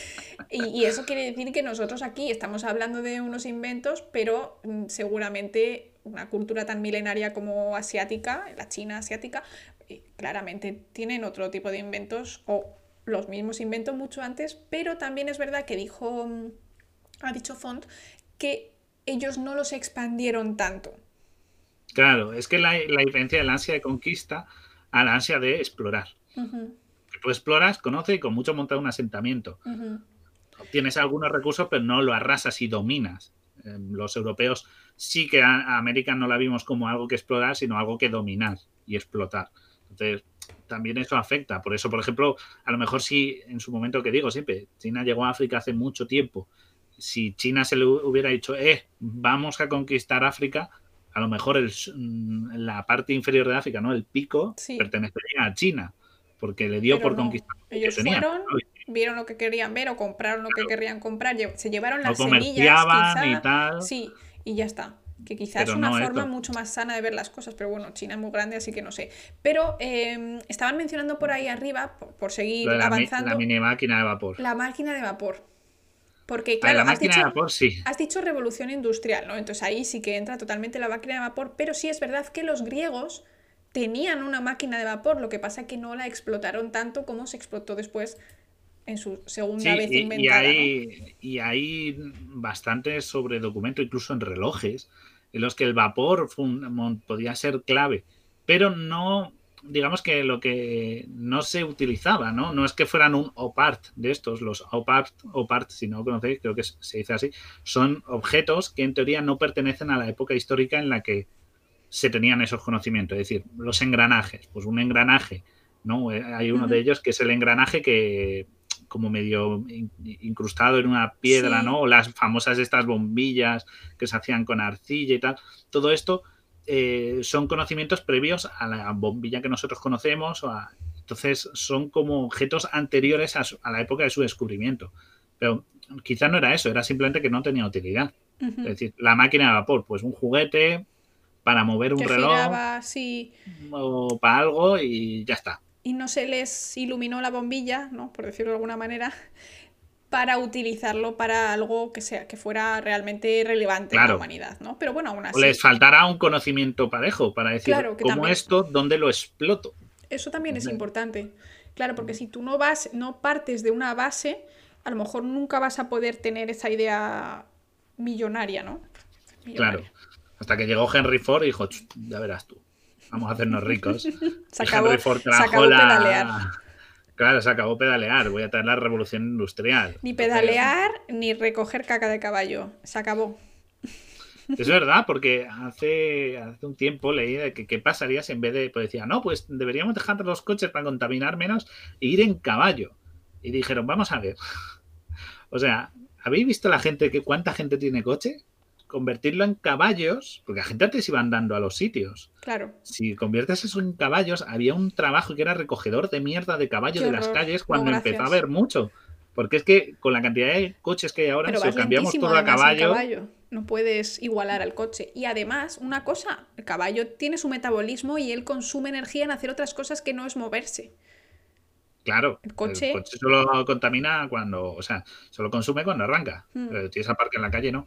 Pero eso, y, y decía, es que estaríamos alfombrados de, literalmente de mierda. Sería horrible. Porque tanto un caballo, eh, porque un coche parado no contamina al que está aparcado, pero un caballo que tú dejas para en la acera, el caballo sigue cagando y, y también hay que darle de comer. claro, o sea que cuidado. Quizá la bici sí que es mejor, pero el caballo, Sí, la bici, No. de hecho, eh, lo dice todo el mundo, ¿no? Los activistas de, bueno, para reducir los gases de efecto invernadero, realmente sustituir la bici por el, o sea, sustituir la bici en todos los transportes, incluido el transporte público, cuando se pueda, no se trata de eliminar el transporte público, se trata de sustituirlo. Si tú tienes 80 autobuses al día. Y, la- Claro. y ahora el 50% de la gente que coge el autobús va en bici y además lo hace más rápido porque yo, no- o sea, fuera de coña, llego más rápido en bici que en metro a mi trabajo. Y si la ciudad lo permite y demás, sería mucho más bueno eliminar esos, ese 50% de autobuses, ¿no? O hacer autobuses más pequeños, que fuesen igual de, de, de comunes, ¿no? Que pasasen cada cinco minutos, pero que fuesen más chiquititos. Entonces eliminarías un, un montón de, de residuos a la atmósfera. sí, todo eso, todo eso habría que, claro, la el- contaminación sería así, pero para eso se necesita un cambio, una, revolución, aunque irónicamente la bici se basa ya en las poleas. Pero ¿no? es que, no le interesa, yo creo que no interesa el tema de la bici para nada. No interesa nada, porque, o sea, tú tienes una bici bien puesta. La, bi- la bici tiene cero mantenimiento y cero gasto. Casi, o sea, cero no, pero, o sea, a la- cada 10 años te tienes a lo mejor que renovar, a lo mejor el cambio, unos cables que te cuestan 2 Los euros. frenos Bla. y poco más. la cadena cambiársela. ¿Y Y, qué pasa? pues, una Las- bici te dura años. Las bicis que tenemos nosotros en casa son del abuelo de Fabio. Nosotros no hemos comprado ninguna bici y tenemos un medio de transporte cada uno que mientras se pueda dentro de las distancias, no me voy, a- Claro. no me voy a ir a si es como si te bajas a bici. 20 kilómetros, pues dices, no te vas en bici todos los días. Obviamente, Con unas pero- piernas como, como de avestruz. Bueno, a ver, voy, voy leyendo, por cierto, eh, que el mecanismo este de que inventó un griego, nos habéis dicho el nombre, Herón de Alejandría, y era el mecanismo de anticitera. ¿Vale? Me lo voy a apuntar porque, porque habría que hablar de Herón de Alejandría algún día. Sí, sí, sí, sí. Eso, es más, lo voy a apuntar ya. Se nos acumulan los temas. Guille. Ya, ya, ya. Me lo apunto. A ver, leo apunto, no. así, leo así el chat. Pero sí, mientras tanto, eso, eh, la revolución industrial, que dio la clave de la producción en masa Exacto. y del capitalismo. Mi favorito. Sí, bueno, pero el, el dinero es un gran invento. se acabó el trueque, ¿no? Y se acabó el decir, ya, pero es que mis granos valen más. Y entonces, ahí hay, Claro. claro, se acabó. El pero, dinero es pero un buen invento. problemas, ¿eh? Bueno, dicen que el dinero es un terrible maestro, no un terrible, ¿cómo es? Es un terrible, a terrible master and a perfect servant. Un jefe, ¿no? ¿no? Como Como un- un jefe horrible y un criado magnífico. ¿no? Porque cuando te- el dinero dependes del dinero te estrangula, pero cuando tienes mucho el dinero hace todo por ti, Ya. ¿no? En ese sentido. Pero sí que es verdad que él eliminó el trueque, eliminó el sistema tal y permitió, pues igual que la escritura permitió eh, difundir los conocimientos y tal, el dinero lo que permitió es que los productos se pudieran intercambiar por algo que fuera más o menos del mismo valor, Sí, a- más allá del trueque. sí, Porque sí, además el problema del trueque es que el trueque, no ahora que los están los Crypto Bros ahí vendiéndonos los NFTs y todo esto, pero el trueque lo que generaba era mucha dependencia a tener un recurso. Claro, Y si no algo pasaba con ese tenías- recurso, tal. Pero, el- o, o- o recursos, mm, ¿cómo se dice? Eh, bueno, que caducan, ¿no? Que Sí, son claro. temporales, porque la sí, fruta, el famoso, no, si hace zapatos, vale, los zapatos me duran un año, se los tengo guardados. La fruta no me dura un año. Y vienes totalmente. ¿no? La Eh, vendes, o sea, haces el agosto. Se pone dice, mala. ¿no? Pero a lo mejor no, a lo mejor no puedes. Exacto. Entonces, sí, sí. El, El, dinero es una manera de tener un constante de un valor. Ujú. Así que el dinero sí que es importante. Luego el capitalismo, podemos hablar de que es mejor o peor, que si comunismo funcionaría o no, qué cosa funciona, el sistema económico. Pero el dinero es importante porque es una manera de tener una propiedad, una cosa que vale algo, de una manera entre comillas, etérea. Y tener una moneda, ¿no? O un, un tipo de... de- Una moneda, Sí. ¿verdad? En una zona relativamente amplia, ¿no? Te permite hacer trueque con el pueblo de al lado, la ciudad de al lado, la ciudad de más allá, de más allá. Obviamente no te puedes ir a China a hacer trueque si, si vives en, la Roma antigua, ¿no? Porque quizá los dineros y eso, pero em, te permite tener también una relación con un grupo más con una zona más amplia, una zona geográfica más amplia, que eso al final, pues, oye, que tú eres una persona que hace cierto tipo de cultivo. Y te dicen, no, es que fulano en, en el pueblo de al lado me lo, me lo vende más barato. Y tú te enteras de que fulano ahora está haciendo una técnica de regadío X y solo por eso puede vender más barato porque produce más, ¿no? Y entonces también eso al final te permite no ser ahí el, el monopolio, ¿no? de la zona, que eso también es malo. Claro. No, lo que dicen estandarizó el comercio, nos dice, por cierto, Sí. gracias, perecederos, alimentos, productos perecederos, que no me venía palabra. Es que cuando estás en directo se olvida mucho Ah. vocabulario, ¿eh? Ah, como yo esta palabra me la sé. eso, perecederos. Es claro, estandarizó eh, y sobre todo eso, empezó a extender, bueno, claro, si te ibas, por ejemplo, pues a comerciar desde España a, yo que sé, a Finlandia, pues diría, pues habría que, sistema económico no funciona, tendremos, tendremos que tirar del trueque. Pero en un gran territorio como era un reino, ¿no? En China incluso empezaron a surgir los primeros esto y se les cortaba la cabeza a los falsificadores. Era una de las mayores condenas, uno de los mayores delitos, yo el- falsificadores. Como yo Claro, con el hammer. con Claro, el porque el, el- el acuñar, el acuñar monedas en Europa, los billetes tardaron mucho en llegar. Claro. En Europa hasta prácticamente casi el siglo XX, XIX, XX no, pero XIX así, no había papel moneda. Había monedas, había que acuñar. Entonces, falsificar era un proceso muy costoso, porque tenías que conseguir materia prima y luego tener pues los moldes y tal. Era más difícil. Pero en China el papel moneda es mucho más antiguo verdad, y el falsificarlo era bastante común y se le castigaba con la pena de muerte. Vamos, Para que veáis el, esto. Las cosas pero aquí sí. son serias. Permitía, permi- claro, porque era muy fácil, era solo conseguir tinta y papel. Claro, Y- porque era, no era como ahora. Y conseguir a alguien con la bastante técnica para poder copiarlo y ya está. Imprimías. ¿No? Y mira, fíjate lo que nos dice Manu, eh, la relación peso-volumen, porque llevar cierta cantidad en tomates podría ser un problema. claro, Claro, si tú solo tenías tomates y te querías comprar una casa, no creo que fuese así. O sea, ¿qué le haces? ¿Le llevas Elemento de bajo 17 valor. carretillas? Claro, ¿no? Como en el Skyrim, 400 coles en el inventario. Pues igual, ¿no? Entonces tenías que poner algo con, con- si tu producto tenía muy poco valor y querías comerciar, bueno, pues hoy a ver si compro el pan. Me llevo Claro. 60 tomates. Porque el Ahora pan vale más, porque es un producto elaborado y el tomate es eso. Claro, entonces decían, no, vamos a llevar un saquito con unas moneditas y ya está. Unos Claro. trozos de metal que pesan poco, ¿no? Y también te da esa seguridad de que si no podías tener un accidente, lo podías proteger. Y si al panadero no le gustan los tomates, no puedes comprar tomate. O sea, no puedes comprar pan. Porque Claro, y a lo mejor tomates se te ponen malo en el camino. Exacto. O huevos de gallina, porque tú tienes gallinas. Te Hostia, tropiezas. tengo que llevar. Ya está, el cuento de la lechera. El famoso la lechera. Exacto, La pierdes lechera la... ya iba está. a vender- se te cae, has perdido todos los sueños. Pues esto es igual. Claro, con el dinero no, la lechera llevaría su bolsita de monedita de plata, cobre o lo que sea. Yo, yo voy a comprarme las cosas y ya está. Con lo cual agilizó el comercio. No Ujú. solo lo mm, extendió, también agilizó la manera de comerciar. Obviamente los, los que llevaban materia prima o producto pues tenían que usar carretas que ya están inventadas. Pero no todo el mundo tenía que llevar todo para intercambiar. Y Sí, aparte, pues metía grandes compras. Eso también, el gran mercado. Me lo dice. Yo no voy a comprar una cabeza de ganado. Si llevo tomates y valen poco. ¿cuántos tomates tengo que llevar para comprar 10 vacas? Tres carros, lleno. No, te llevo un saco de dinero y te digo, toma, plum. Qué bien suena el saquito de 10 dinero vacas. así, como, las pelis. La bolsita, ¿no? De Hacía moneditas. clink, clink, clink, sonaba. Ahora te debían Claro. de pesar, tenías que llevar cinturón sí o sí, porque un bolsillo de, es- de esas monedas pesadas, bien densas, eso, eso no eran como los duros de 25 pesetas, ¿eh? Eso, es Claro, que- eso bueno. sí que es el mejor invento de la historia, las de 25 pesetas. Bueno, nos dicen que el monocultivo era peligroso, hablando de tomates, pero que nos referimos a que solo fueras, pues, zapatero. Soy zapatero y solo tengo zapatos, voy con un saco de zapatos. Como no lleve del número del que me interesa, me lo voy a comer con patatas. Bueno, pero ¿Sabes? entendemos, entendemos, Entendemos que, la- que ya estaba el dinero cuando estábamos en ese nivel de trueque. Por O sea, cierto, es estáis muy graciosos, ¿eh? Lo de es la leche esa fábula, es que de verdad que hoy estáis. Os ha sentado muy mal la Semana Santa. Os lo digo. No, pero, pero sí, todo el- lo que es el dinero eh, fue un avance. Nos guste o no. Nos guste o no.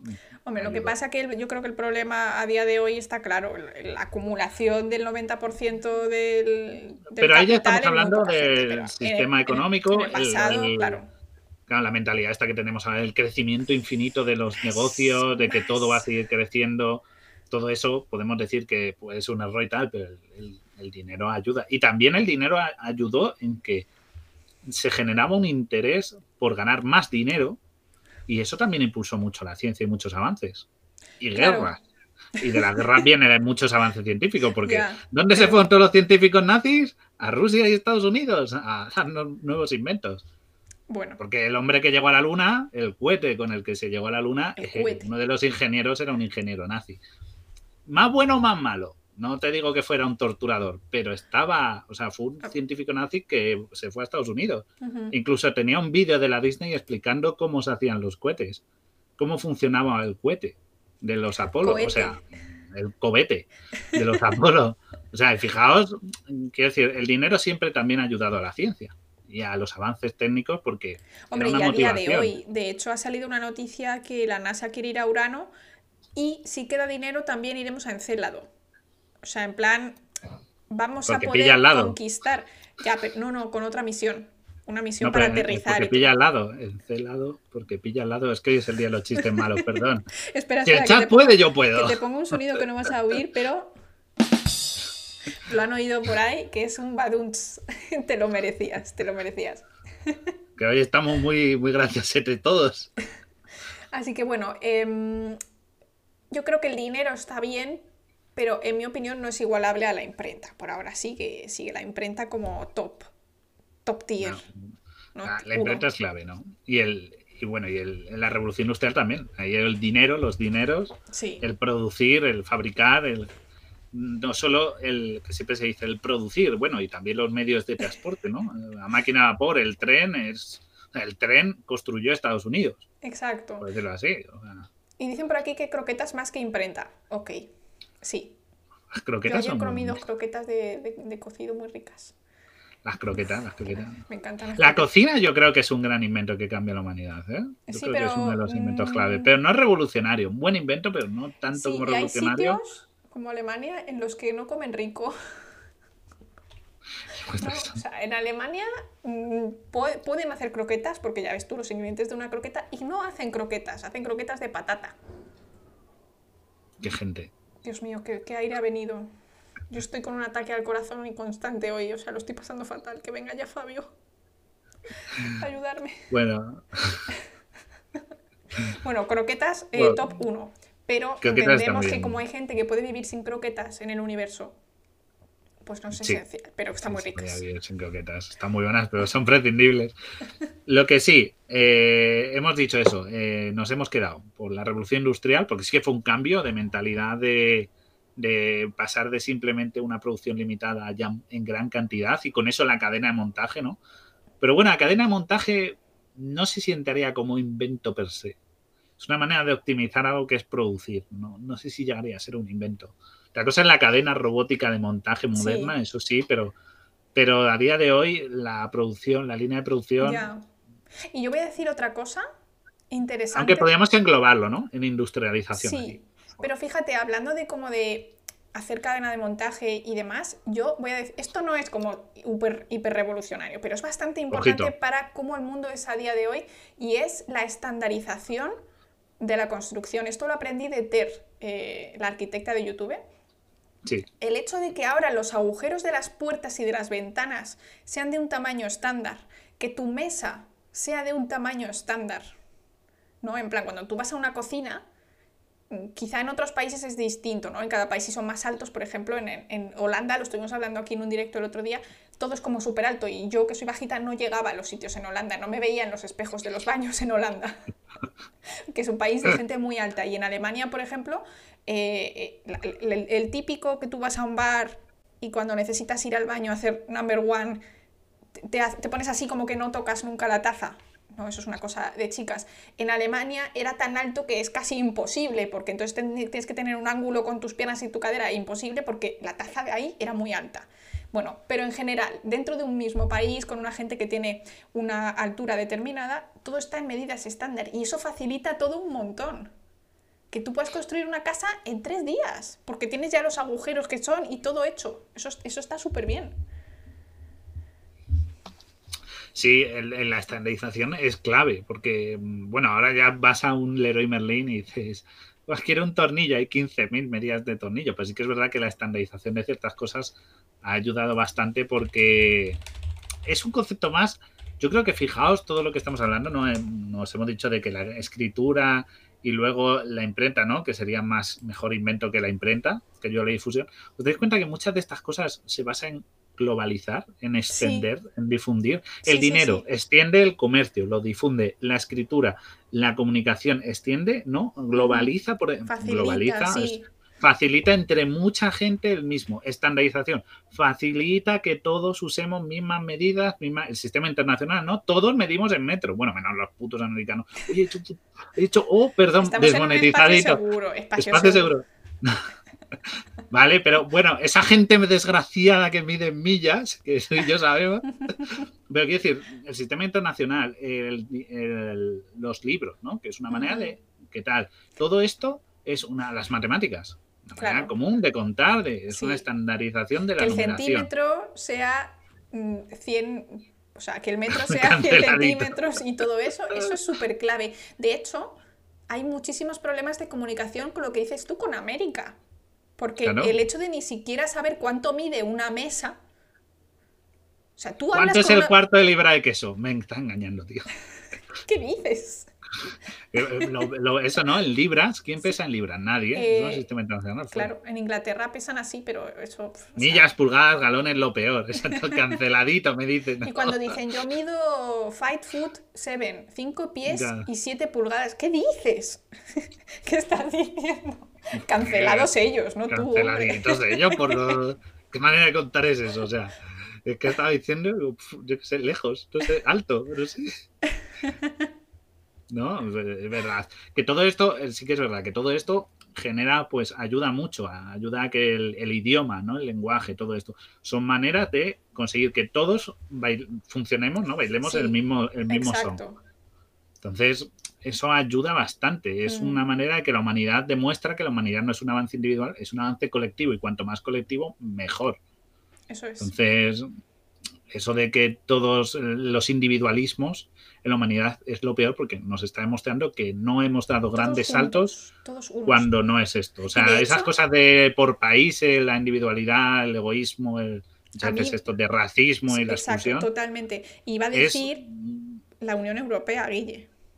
La Unión Europea, ser parte de la Unión Europea, eh, facilita a los propios gente, iba a decir usuarios de la Unión Europea, los propios europeos, ¿no? los que vivimos dentro de países de la Unión Europea, eh, somos uno y esto ha facilitado mucho. O sea, simplemente en un mismo área, considerarte como una unidad facilita todo burocráticamente, tanto como sentirte ¿no? dentro del mismo grupo cuando vas a alguno de estos otros países, facilita las cosas mucho. O sea, es, una, es un ejemplo muy reciente y que no, obviamente no ha sido en plan eh, relevante para la humanidad, pero sí que ha sido importante para, un montón de, gente. los avances colectivos siempre son, es más, los inventos que estamos diciendo que marcan la diferencia, como todos son aquellos que han supuesto un cambio en muchos niveles, que ha afectado a mucho y se ha podido difundir rápidamente a todos la revolución industrial no fue una cosa de que solucionara la vida a un grupo concreto de, personas o una manera. No, fue una manera de decir, eh, todo Estados Unidos, pues ya se puede comunicar usando máquinas de vapor, trenes, tal. La, revolución industrial, ¿no? La industrialización, la producción en masa, ya es algo que se puede, ya da hecho a que mucha gente tenga acceso pues a elementos que antes era de manera artesanal o estaba suscrita a unos gremios muy cerrados que tenían un cierto monopolio sobre la apropiación de un recurso o de una producción. Ahora no, ahora la industrialización permite que todos fabriquemos zapatos, ya no hay gremio de zapatero. Está en la fabricación de zapatos. para todos. Si, eres muy... A precios más asequibles, más difundidos, todo eso. Charo, muchas gracias por esa sub. Gracias, gracias, soy cómodo. Hoy te damos de comer a Taulfo. Hoy le damos de comer. Pero sí, la, la, hacer algo unificar, yo creo, y, llevar esos inventos a cuanta más gente mejor. Creo que estamos todos de acuerdo porque es, es, el tipo de inventos que se están diciendo, ¿no? Al final en el chat es el mismo tipo. Así que yo creo que estamos todos de acuerdo que eso es súper clave para el desarrollo de la humanidad tal y como somos a día de hoy, incluso en la ciencia. O sea, a día de hoy los descubrimientos que ocurren salen en un paper y todo el mundo los lee y el siguiente laboratorio, al día siguiente de que ese paper ha sido publicado, puede continuar con la investigación no necesita repetir de cero porque tiene unas instrucciones claras, bueno, o no tan claras, ya podemos hablar de eso otro día, que a veces no son muy reproducibles, pero en general lo que es la idea, ¿no? De decir, vale, pues aceptamos que A y B se unen. Bueno, pues entonces yo quiero ver cuál es la función de A y B juntos y A y B separados. Entonces ya puedes hacer ahí tus experimentos, pero no tienes que demostrar que se unen porque ya hay alguien que lo ha demostrado antes, ¿no? Entonces eso es muy, muy importante. Hmm. Los acceso, todos, todos tienen acceso a eso para decir, bueno, pues el que quiera puede probar. Ya no es algo de mío y es de mi propiedad. Exacto. Un día hablaremos de, de la propiedad privada a nivel de avances científicos, ¿no? Porque todos sabemos lo de los la propiedad intelectual a nivel de industria, de fábricas, de marcas, de compañías. Pero bueno, eso hablaremos un día. Y con esto ya entramos siglo XX. Yo creo que en el siglo XX tenemos dos grandes inventos. A ver. Por un lado, las famosas vacunas, que en este canal nos han dado muchas alegrías. Queridas y, odiadas. Queridas vacunas y los antibióticos en pareja, ¿no? claro. Todo ello derivado de los conocimientos de microbiología, porque lo que nos hizo fue, eh, lo que nos ha permitido es que eh, ya no solo mejorar la calidad de vida, sino bajar tasas de mortalidad, eh, incluso erradicar cierta enfermedad, que fue la, la, viruela, aunque por ahí hay reservitas, pero qué peligro, madre mía. No abráis el frigorífico sin saber lo que hay dentro. Tener cuidado, que lo mismo. Eso hay que mirar. Sí, sí. Hay que tirar ese cartón de leche que ya está oliéndolo. Pero. sabe a viruelita. todo eso ha permitido que, que, fijaos, a día de hoy dice, bueno, las vacunas, por un lado, nos protegen, ha permitido que la mortalidad infantil baje muchísimo. Sí. Que se Eso ha sido clave. Mortalidad infantil, clavísimo. O sea. Mm, y no, solo, y no solo la mortalidad infantil, sino también, por ejemplo, de nuevo, volvemos a hablar de esta globalización del poder viajar a otras regiones, porque ahora mismo tú viajas a ciertas regiones y dices, te vacunamos de esto, de esto, de esto, y con el antibiótico o el tratamiento médico, ya no solo antibióticos, este tratamiento de, de cómo es la, el mala, malabarone, malarone, de la, de la, malaria, malarone. horrible, es, no toméis si no tenéis que tomarlo. Claro, tomarlo solo para es, es Eso, pero por ejemplo, tratamientos contra la malaria, ¿no? Y todo esto, y ya puedes viajar pues a otras regiones que antes era un peligro. Que había muchos tal, pues ahora ya no todo ese que ya estamos muy globalizados, ¿no? en muchos países te obligan a tener la de la gripe amarilla. Claro, la fiebre eh, amarilla. La gripe amarilla. no sé por qué he dicho gripe amarilla. y hay varias, hay varias. Yo me tuve que poner también, me puse como cuatro o cinco vacunas, pero no me acuerdo de cuáles ya. Claro, por eso que ayuda las vacunas y sobre todo los antibióticos, porque a, día de hoy, con la crisis que tenemos de microbiología, que está teniendo la microbiología con la resistencia a antibióticos, es que imaginaos, dicen, bueno, los antibióticos para cuando te ponen malo, ¿no? Y ya. Sí, no. Porque pensad, muchos tratan. Se, ha utilizado demasiado antibiótico, ¿eh? Pero es que pensemos en que la cirugía daría un salto cualitativo enorme hacia atrás en el tiempo sin los antibióticos. Ah, no es la cirugía lo que ha hecho avanzar la medicina, es los antibióticos. Porque antes te operaban y decían, pues suerte, o sea, es que no se sabe, pero estadísticamente, antes de que llegan los antibióticos, los tratamientos de, de cirugía la probabilidad de morir de una cirugía no era por un fallo del que te operaba, sino que la septicemia daba unas tasas de muerte altísimas. Claro. Llegó el antibiótico y dijo, yo te abro en canal, pero toma, te vas a tomar este antibiótico, este otro, pum.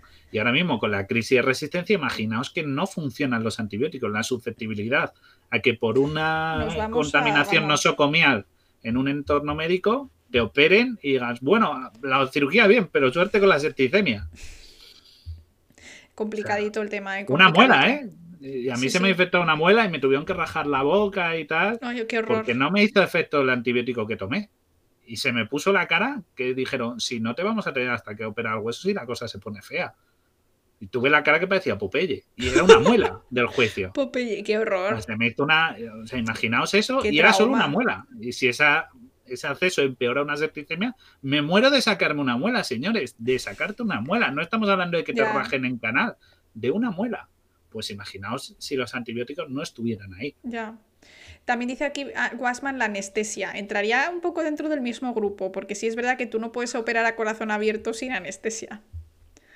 Pero bueno, o sea, yo lo veo quizá un poquito más que, que vacunas y, antibióticos. Yo sí es verdad que los metía ahí en un, en un top bastante importante.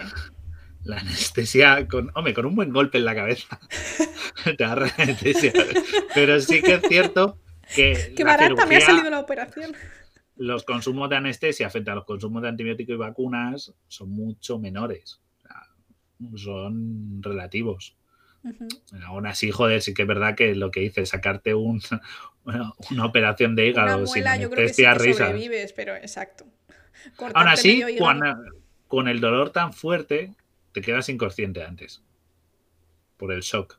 Ya. Ah, no, te no, te mueres del dolor. te da un shock y te quedas inconsciente. lo te despiertas gritando entre terribles sufrimientos. Sí, sí, luego te va a doler un huevo. Qué horror. un montón, vas a sufrir, pero, Qué horror. pero bueno, eso estaría, eso estaría ahí. Bueno, ese, eso es buen, buen invento. Buen invento. ¿Qué más tienes por ahí?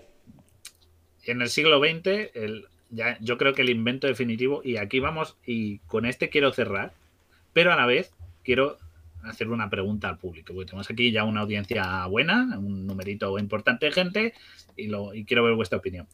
El, yo para mí, el mayor, uno de los mayores inventos, y voy a poner del siglo XXI, ¿no? el que llevamos poquito, ¿no? Tenemos, fijaos, tenemos genética, de la que habla Laura, física, química, avances increíbles en industria, pero para mí el Internet es el mayor invento del siglo XXI.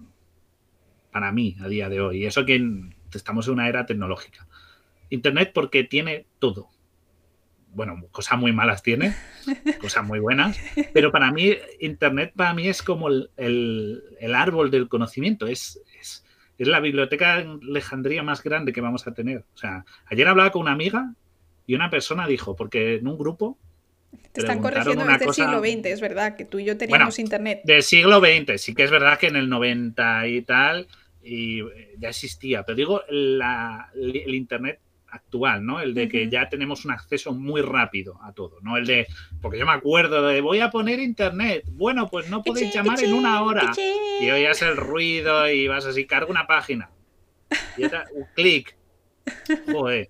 No voy a ponérmela en carta que acabo antes. Que por lo menos no hay que, no hay que cortar el teléfono. pasando páginas. Yo, recuerdo eso de voy a ponerme el internet y ¡buah! Era un drama, Yo recuerdo recuerdo que en la universidad tenía que hacer un trabajo de isótopos radioactivos y se había roto internet.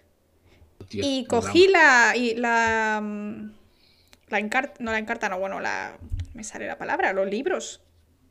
La enciclopedia. La enciclopedia, es que horror, ¿eh? Cogí la enciclopedia y busqué, dije, bueno, voy a buscar estaba tritio y estaba el valor, el peso que pesaba, el número de protones, estaba todo. Y dije, pero ¿esta gente realmente ha escrito libros con el conocimiento de la humanidad? ¡Qué fuerte! O sea, claro, yo ya en la universidad... Yo ya... Oh.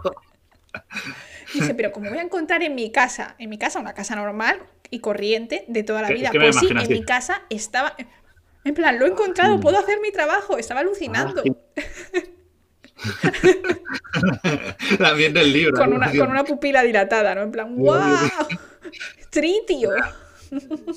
sí que es verdad que el, Internet creo que además, el primero era además de origen militar, porque el triple, la World Wide Web, o sea, la triple W es posterior, pero el Internet fue un uso militar de, de intranet de comunicación y luego se extendió y ya conocemos como ahora la red, ¿no?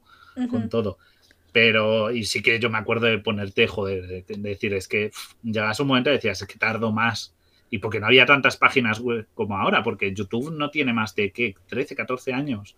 Tiene muchos años. Pero había un montón de, blogs y de, o sea, había... No, tiene algo más. YouTube creo que tiene 17, pero no, no, no es Parece que ha estado siempre ahí, ¿eh? Qué horror. La Wikipedia tampoco. O sea, cosas de mucho que damos ahora por asentadísimas no existían. Spotify, que lo tenemos como red de referencia musical, no tiene más allá de qué. ¿Cuánto puede tener Spotify? ¿Seis años? ¿Siete? No sé, quizá No algo sé, no más. me acuerdo. pero sí que es más, verdad pero- que estaban diciendo por ahí antes que no tanto el Internet, sino el controlar las comunicaciones a nivel mundial, o sea, todo. Exacto. Que si GPS, que si ahora tienes un móvil, que si tienes WhatsApp, bueno, ahí va todo con Internet, pero bueno, yo lo englobaría todo dentro del mismo invento. mismo eso, ¿no? De, de esto. Entonces, para mí el Internet creo que es la clave, porque es, tenemos todo el conocimiento de la humanidad. Es más, tenemos incluso a la propia humanidad metida, porque gracias a las redes sociales Hola, ya no solo tenemos conocimiento, sino que Salgo tenemos a Internet. todas las personas registradas en redes sociales. Más o menos, tengas solo WhatsApp o tengas ya Twitter, LinkedIn y seas un influencer. Pero hay mucha gente metida ahí. Es más, se está buscando ahora, bueno, el meta, que va a ser, yo creo que va a ser un, un timo, lo de meta. Ahí cada uno debate de otro día. Yo no tengo pero ninguna. no- ahora no mismo- nada. Estamos aspirando a volcarnos en la red y vivir dentro del Internet para muchas cosas. Solo en tu Así casa yo- ya. yo creo que es una manera de, de tener, o sea, ahora mismo lo que decía, teníamos una conversación con una amiga de una persona en un grupo que preguntó sobre un término que es como, joder, chica, no lo has oído en tu vida. Y mi amiga y yo estábamos diciendo, pues o es muy inocente o, o es de pueblo, porque no entendemos que no sepa qué es este esto. No, Pero aún no así dijimos, redes. aunque, pero, dijimos, vale, yo a lo mejor lo que digo, no sé quién inventó el griego, el nombre del griego que inventó la máquina de vapor, por ejemplo. O Laura no se acordaba del si va ante el neolítico, el mesolítico, o hace 10.000 años. Sí, pero tienes acceso Pero- a ello. Coñe, coges el móvil, el móvil, El que móvil. sería otro gran invento, ¿no? Ya no el móvil, yo creo que esto sería como el ordenador. Sí. Sí. como, ¿no? que va un poco de la mano del Internet. El ordenador también es otro gran invento de la humanidad, la revolución esta te- tecnológica. Pero tú coges el móvil y escribes eh, griego máquina vapor, pum, ya tienes la respuesta. Oye, ¿a qué hora cierra esta tena? Pum. Es que. Oye, voy a mandarle un somos- mensaje. Somos Quiero ver la fotos. humanidad, somos la, la generación de no saber, de no saber nada en realidad. O sea, tú no tienes que saberte los nombres de los actores de una película, no tienes que saber nada en realidad, porque todo lo tienes al alcance de la mano en el móvil. Eso, y justo viene con lo que dice Manu, ¿no? Que decía por aquí arriba, el no dejar conocimiento por escrito puede ser un problema. Es decir, a lo largo de los años, si puede que fallen ordenadores o, ¿no? o lugares de almacenamiento de todos estos datos, se va a perder muchísimo. Entonces, bueno, Mm, Claro. no sé qué, no sé qué puede pasar ahí. Y ahí entra la ciencia. Porque se está Ah, desarrollando un sistema de almacenamiento de información en bacterias. Con plásmidos, con- en, su, en su material genético, que parece ser súper eficiente a nivel de espacio y de pues, tiempo que puede permanecer ahí congelado. Te lo llevas ahí a Laponia y toda la humanidad está salvada. Eso sería como una biblioteca de Alejandría hecha de bacterias. Que por cierto, que he cometido un error. Voy a meter aquí una pack. Que es que han preguntado por James Webb. He dicho el de la máquina de vapor es Henry Ford. Lo he confundido. Henry Ford es el de la cadena de producción y James Watt el de la máquina de vapor. Que por cierto, No pasa nada. sí que la máquina de vapor, si queréis ver una, hay una en al lado del Museo de Ciencias Naturales, y ya de paso visitáis, que está eh, también la universidad. eh, eh, En Madrid, La dice. Facultad de Ingeniería de Madrid. Es que Y ahí hay una máquina de vapor en el, en el vestíbulo. No, es que hay una máquina de vapor de James Watt en el vestíbulo, por si la queréis ver, Qué guay. cuando que podéis acceder, si además vais a ver el, el Museo de Ciencias, pues que sepáis que eso también lo podéis ver. Pero sí, es James Watt el de la máquina de vapor y Henry Ford el de esto. Sí que luego Henry Ford explotó mucho de los recursos de la máquina de vapor para esto, pero, pero sí, sí, sí, sí. Además son, son es posterior. Henry Ford. Dice la Corrección. parra, con ADN e investigaciones para almacenamiento de datos, toda la información generada por el humano ocuparía una pelota que cabe en la mano. Bueno, eso no lo sé, pero sí es verdad que el ADN ocupa muy poco. Entonces tú podrías meter un montón de datos en, en una única bacteria. Una única bacteria. Pero claro, luego hay que seleccionar la del resto y demás. O sea, yo creo que una pelota es como mucho decir, pero quizá un par de edificios para toda la humanidad, suficiente. Por tenerlo Sí. un poquito organizado, digo, porque no, no tengas que rebuscar en esa pelota. Claro. eh, pero bueno, lo que decíamos, que. Espera, que estoy hecho. Esas bacterias, o sea, si ¿Qué fuera un disco hecho? de bacterias. ¿Qué has hecho? He desinfectado el laboratorio, estaba lleno de bacterias. ¡No! Laura ha acabado con la duro. humanidad. Pero sí, ¿no? El- yo creo que eso, que el Internet es uno de los inventos clave y junto con los ordenadores, ¿no? Y, Sí. a, mí- y a día de hoy lo pensamos y es lo que digo, porque aquí viene la pregunta que quiero lanzar a, a- a la audiencia, que suena muy bien. Nuestros queridos Porque hace pelucones. Vi un, hay un canal que sigo que se llama que es Cordura Artificial, Esquizofrenia Natural, ¿no? Es un que lleva una persona en Latinoamérica que se dedica pues a hacer análisis de filosofía y de concepciones y demás. Y habló, so- tenía un vídeo sobre que, la sensa- que hay una sensación creciente de que la humanidad ya no avanza, de que ya estamos en el techo, de que ya no hay avances, que estamos, mm, ya hemos llegado a nuestro tope. O sea, que ya Hombre, pequeños cambios, mejorar cosas, pero que no va a haber una nueva revolución. va a haber. Y yo quiero decir, y, y yo soy joven, bueno, y joven, ¿no? Ya tengo 30 y X. Entonces, Todos sabemos cuántos tienes. so- pero quiero decir, soy una persona con 30 y pocos. A las, a las señoritas no se, no se nos pregunta la edad. Y soy una persona de 30 y pocos años y miro hacia atrás. O sea, no, no soy una de un señor mayor que dice, pues en mis tiempos no existía. No, soy una persona joven.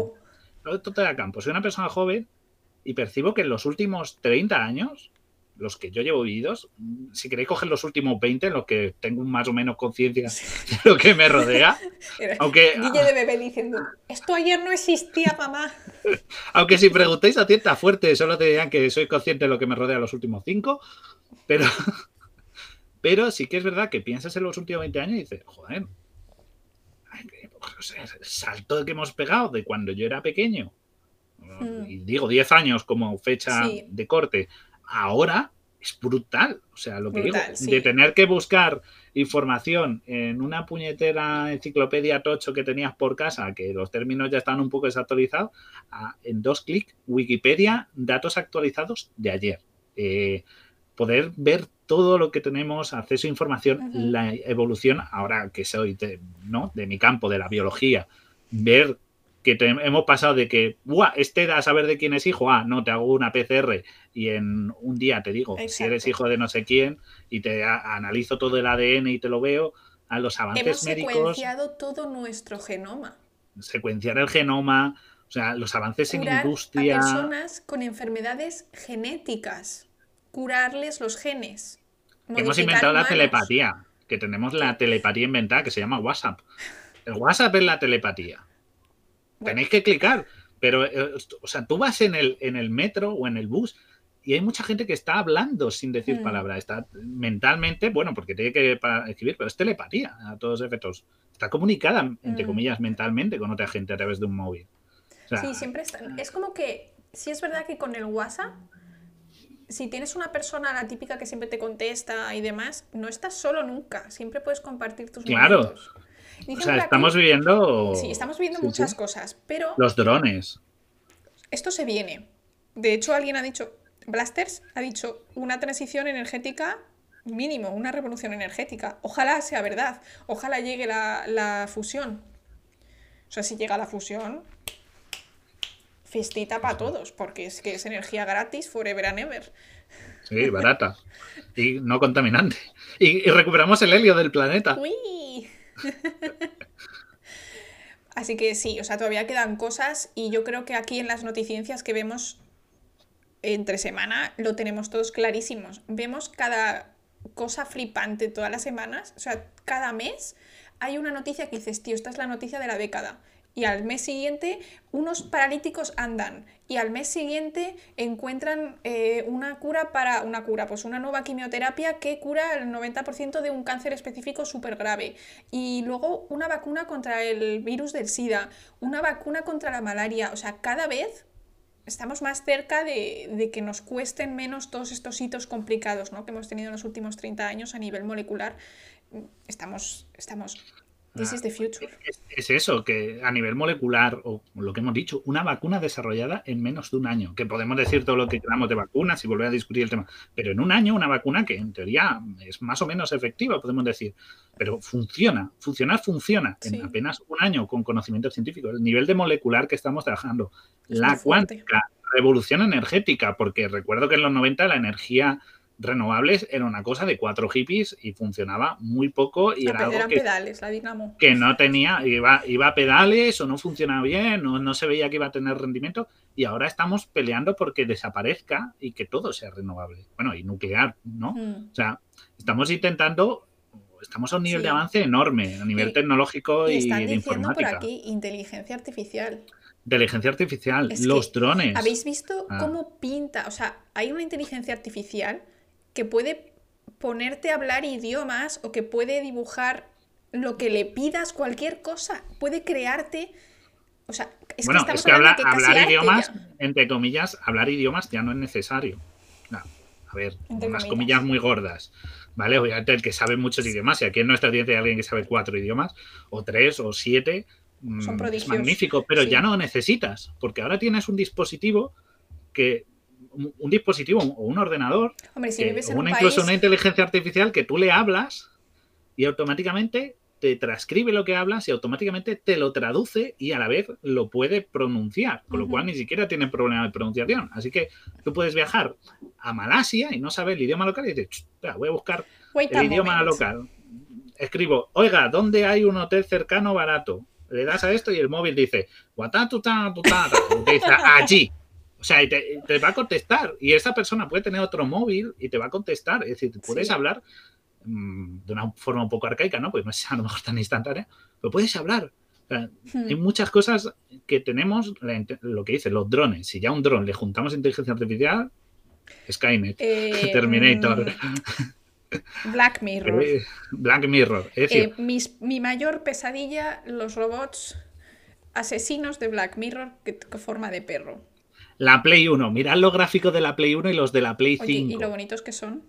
El cambio. O sea, voy a coger un ejemplo de algo así que tenemos todo más asequible. Los videojuegos del finales de los 90 y coger videojuegos emitidos, es- producidos este año. Gráficamente, solo gráficamente, ya y jugabilidad, solo gráficamente, el fotorrealismo que hemos llegado Es muy es fuerte. increíble. Es que no parecen Entonces- falsos, parecen actores. O sea, es, es muy fuerte. Vosotros tenéis esa mentalidad de que todavía no, no vamos a vivir una revolución industri una revolución tecnológica. Está viniendo y está O sea, viniendo más grande. estamos en ella.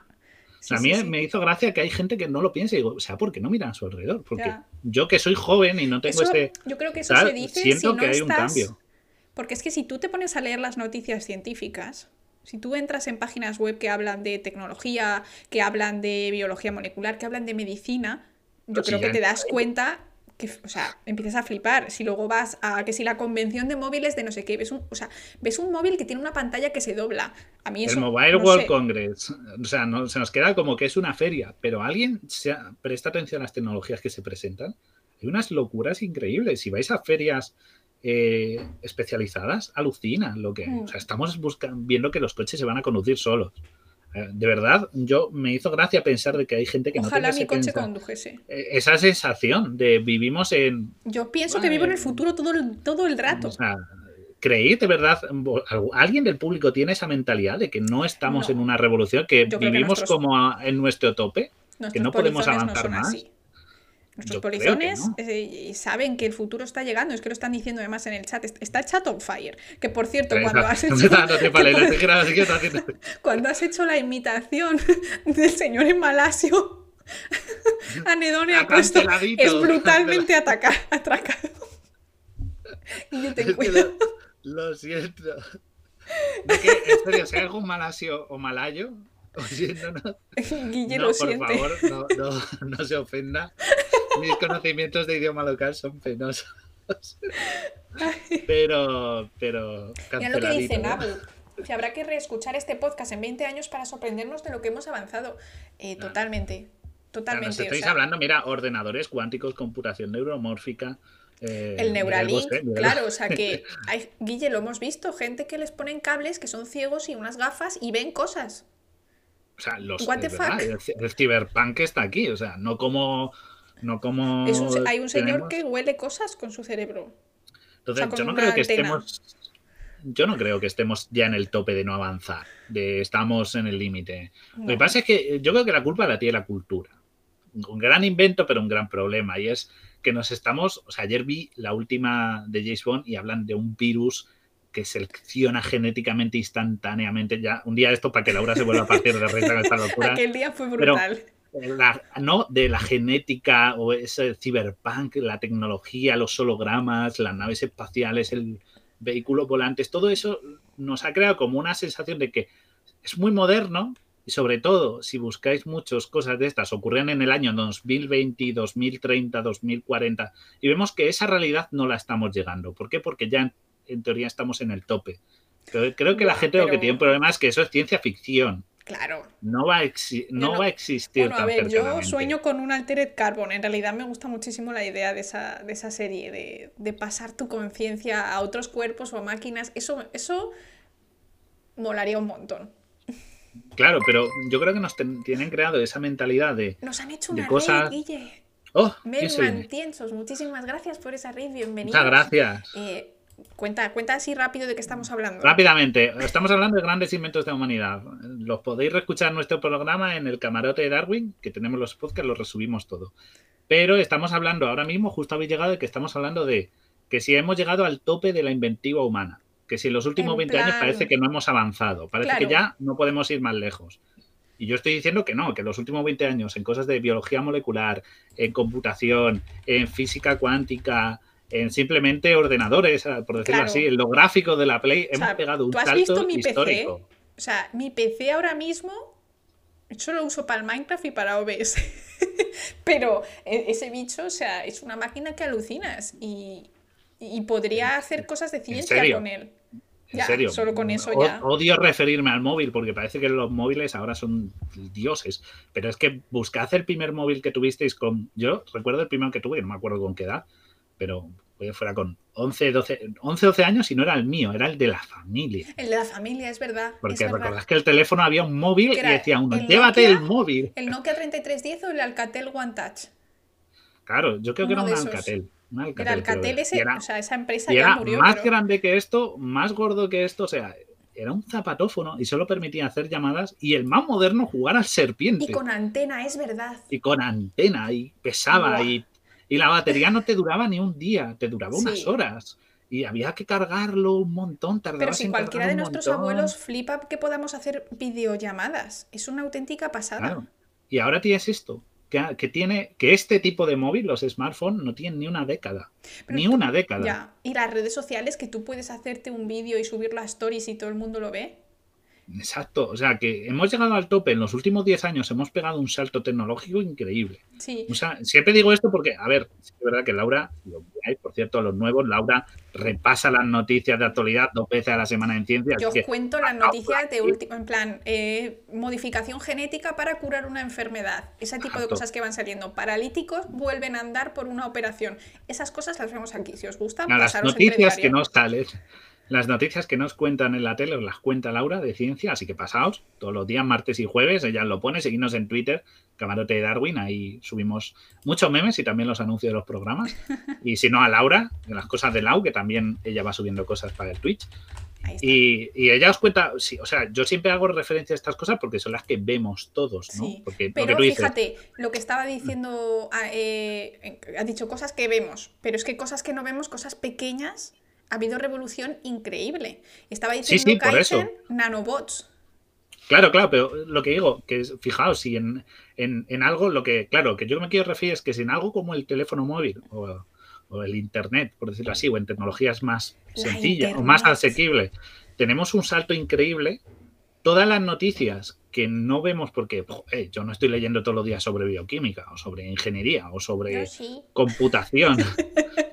yo, leo, pero que no es un tema que toda la gente lea comúnmente a diario. No es como, en plan, em, lo que sale en las noticias, la guerra, el fútbol, la Eurocopa, los audios filtrados de Piqué, que todo el mundo se entera de esas cosas. En realidad, salió una, un clinical trial, por ejemplo, para la vacuna del HIV, del eh, virus del SIDA, y la gente no se ha enterado. O sea, es un hito de la humanidad que hay ah. algo como una vacuna para el virus del SIDA haya pasado a clinical trial. Todavía no se ha aprobado ni nada, pero coño, me parece un paso importantísimo.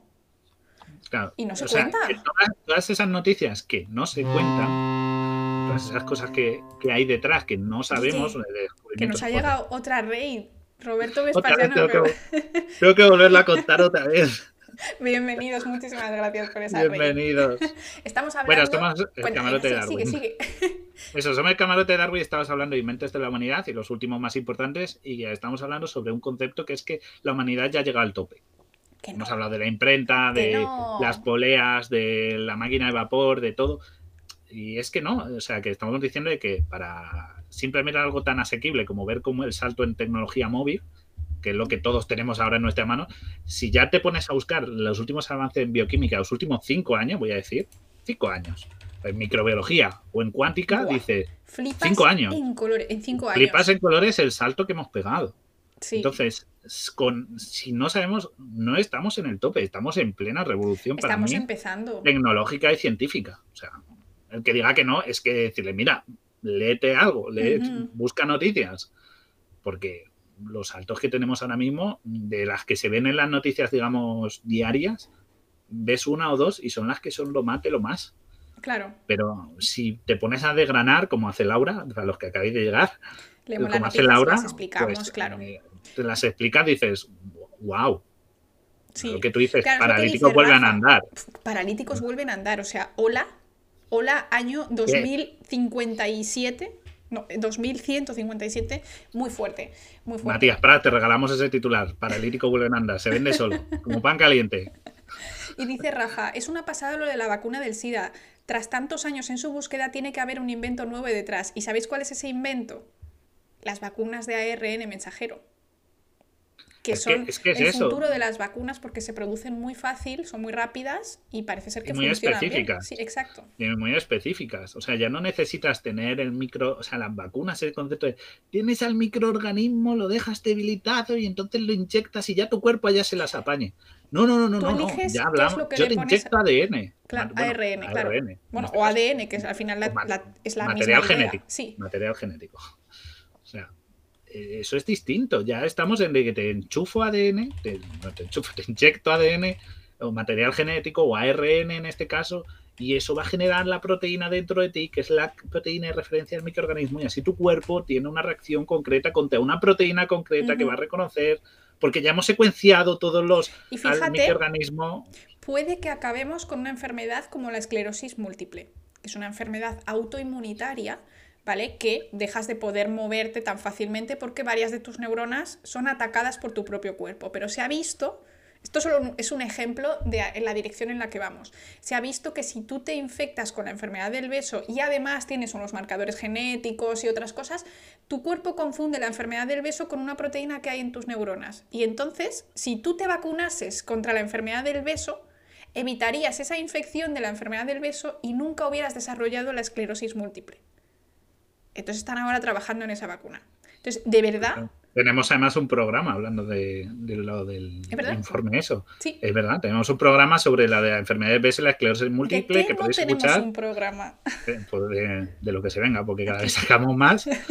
Pero buscad en 133. eh, Camarote Darwin Ahí lo en tenéis, lo o en tenéis en el- Spotify, ahí lo tenéis, que lo ha pasado nuestro querido Mapache, Que por nuestro cierto, Taulfo, para los que no nos mapache conocéis, de a borde.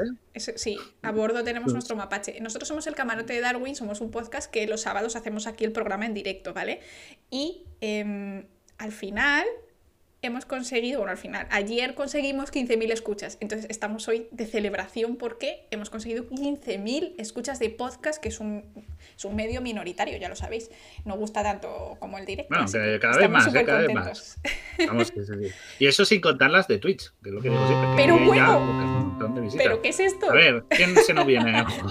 Otra, vez explicarlo, Big Que Man. no, que bueno, Big Man nos los que están con Big Man ya nos tiene, Big Man ya nos tiene vendido el chiriquito. Ahí, Big Man, por favor. Big Man Muchas es un gracias, canal Big de Man. ciencia. Él es científico, es físico y cuenta Eso, cosas súper interesantes. Así que también tenéis que echarle un ojito.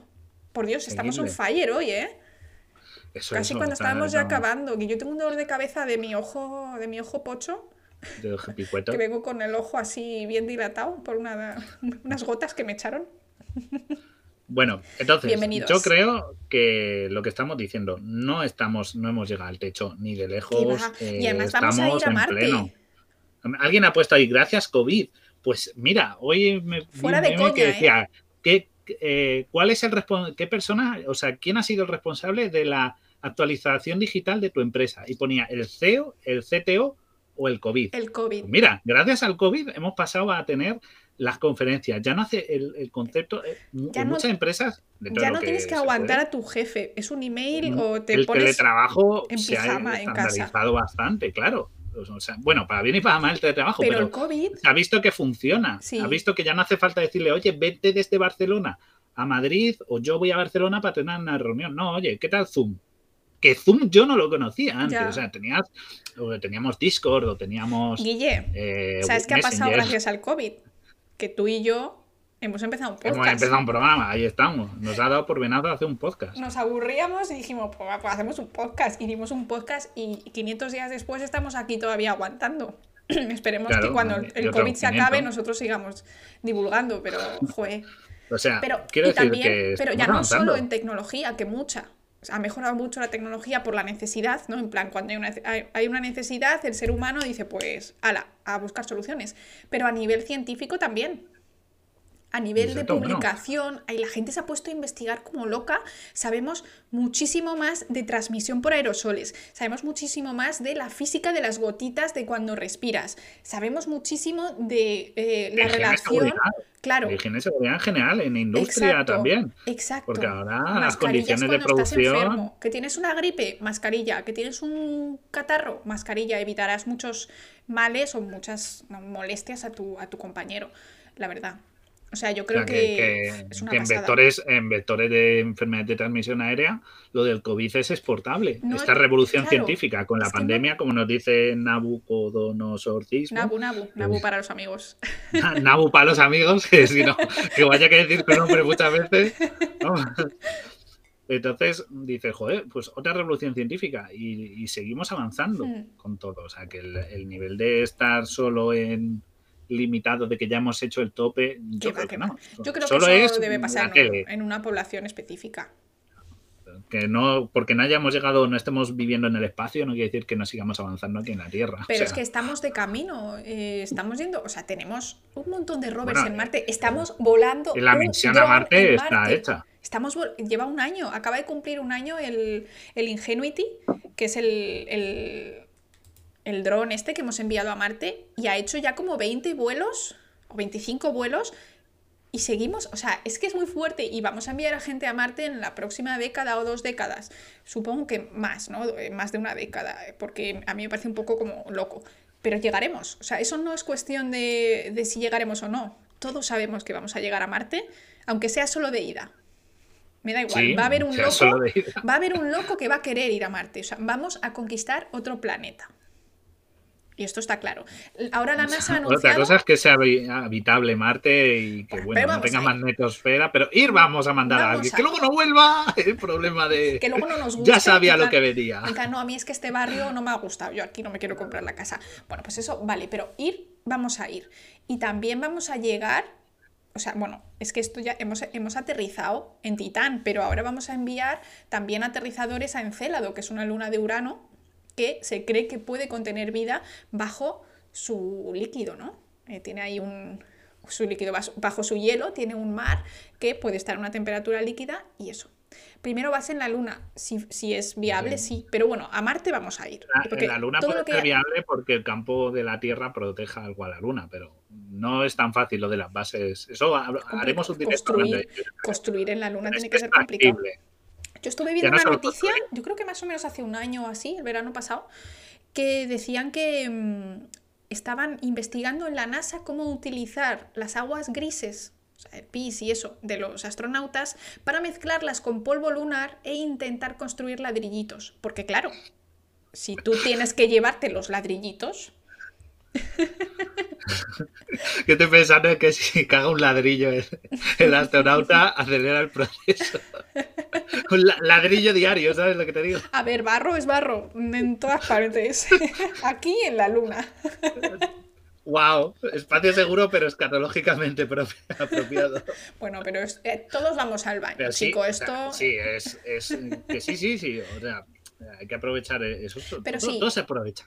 En cuanto, pero en el, futuro, o sea, estamos diciendo ahora, hemos, en, en los últimos 30 años hemos eh, crecido exponencialmente en cuanto al número de inventos, pero es que el futuro que nos espera, yo creo que, o sea, yo me muero de dolor de pensar que no he nacido a lo mejor 30 años después. Porque va a ser flipante. O sea, ese futuro va a ser alucinante. Es que eh, hay un, hay un refrán que dice, hemos demas- nacido demasiado tarde para conquistar el mundo y demasiado pronto para conquistar las estrellas. Es ¿O verdad. no? Es que, es que no hace falta tanto. Hay que ver lo que tenemos a día de hoy. Y yo no envidio nada a otras épocas anteriores. Eso es un. Tanto, yo pienso de que tanto no echo de menos épocas anteriores con lo que tenemos actualmente, ni tampoco pienso que nos, lo que he dicho, que la ciencia ficción nos esté vendiendo, sea un mundo mejor del que tenemos. O sea, un mundo mejor. Que tenga unas cosas que yo diga, "Mm, Lo es que le da quiero". mil vueltas al mundo que Hombre, vivo a ver. actualmente. A ver. Hay cosas Tampoco. muy guays. Guille. Bueno, sí, Star Wars, pero que quiero calla. decir. Explotar planetas con un láser. Explotar planetas con un láser allá. Tenemos un programa hablando de Star Wars. Así que si lo queréis, lo podéis buscar. Pero- A ver, Guille, lo que tenemos que empezar a hacer es buscar programas que no tengamos, porque es que todo lo que tocamos tenemos un maldito programa. Ya nos autorreferenciamos. Mira, dice José, yo siempre creí que la ciencia ficción es como una guía para la humanidad, y yo estoy de acuerdo, ¿eh? Yo estoy Hombre. de acuerdo porque muchas cosas, o sea, es como que va un poquito por delante siempre. Mira, yo ahora. Yo estoy, bueno, estoy colaborando con el canal que se llama Proyecto de 20, que es de rol. Echarle un ojo a los que guste el rol, hay partidas y tal. Y, y a un personaje, uno de mis personajes, mi personaje de la partida de Starfinder, es un autoestopista galáctico, porque se basa en las novelas, lo he hecho inspirado en la novela de la guía del autoestopista galáctico, ¿no? Y ese hombre, en su novela, que ya la novela creo que es del año, pues, la- a ver, ¿de cuándo es? Voy a mirar el año para que, para que lo veáis, con lo que- con- a dónde quiero llegar. Eh, es del, de Douglas Adams, que además es muy barata, son cinco libros muy recomendables, es del 79.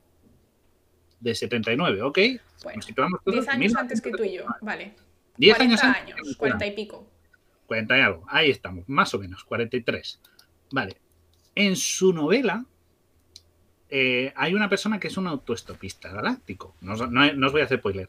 Y esa persona lleva un dispositivo con una pantalla táctil en la cual se guarda toda la información de la galaxia. Esta persona se dedica a viajar, recopilar datos y guardarlos en esta.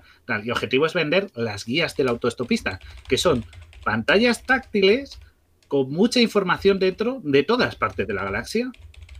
Año 79. O lo que yo llamo actualmente una puñetera tablet. Y es una novela de ciencia ficción, muy divertida. Pero es ciencia ficción. Y este hombre ya predijo las tablets. Dijo, si existiera una cosa que es como una pantalla pequeñita, pequeñita, portátil. Sí, están diciendo aquí que se ha cumplido porque no viola las leyes de la física. Claro, bueno, no Todo lo que no, lo, no viole nada, ah, pues lo conseguiremos. obviamente, o sea, por eso cosas de Star Wars, cuando hicimos el programa dijimos, esto no es factible que lleguemos a ello, planetas no. porque no se puede hacer que un láser, que es energía lumínica, destruya un planeta.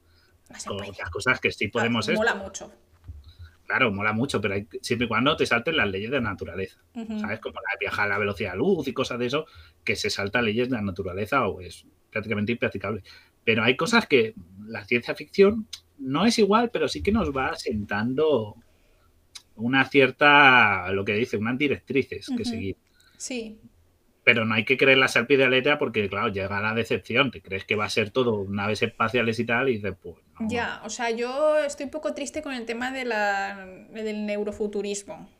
Porque es que molaría mucho enganchar Claro. tu, tu coleta a un bicho en Pandora y, y yo qué sé, irte a surcar No, la selva. o conectarte rollo Matrix, ¿no? Me meto en un Eso mundo virtual y tal, y muchísimo. cuando salga Meta, pues los gráficos van a ser del, van a O- ser los Mi de la Nintendo ahí, que son cabezones, muy Cierto. sencillo, plano. O que cuando mueres te ponen en una especie de mundo virtual que es un lugar de vacaciones total. Porque no tienes que trabajar, no tienes que hacer nada, todo maravilla.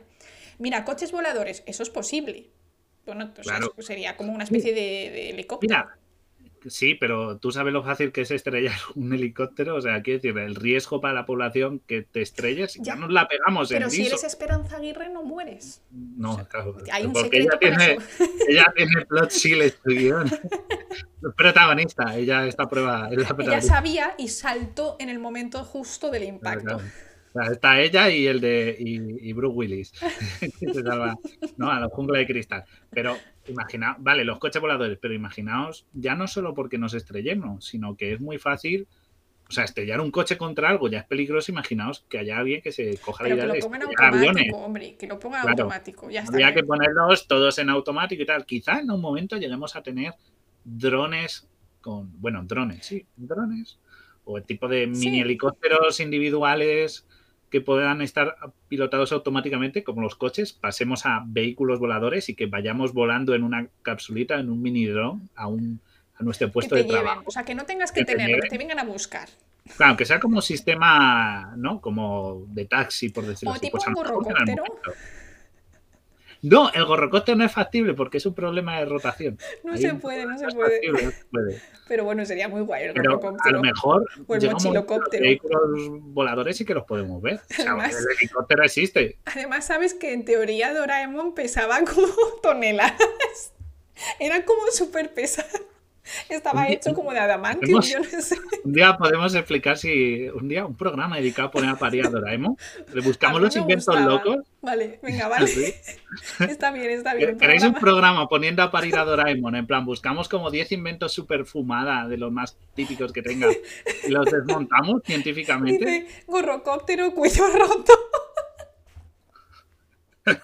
No, en ver- en verdad, lo- una vez oí hablar sobre ellos en qué canal era y explicaban de que por cómo funciona, si tú ves cómo funciona un helicóptero, eh, los helicópteros cuando pierden la hélice de atrás rotan Es O sea, la- es verdad. la, O sea, que necesitarías la- también un culo donde va la gente, vamos, hoy llevo el día, giran sobre sí mismo, aunque las hélices giren, ellos giran.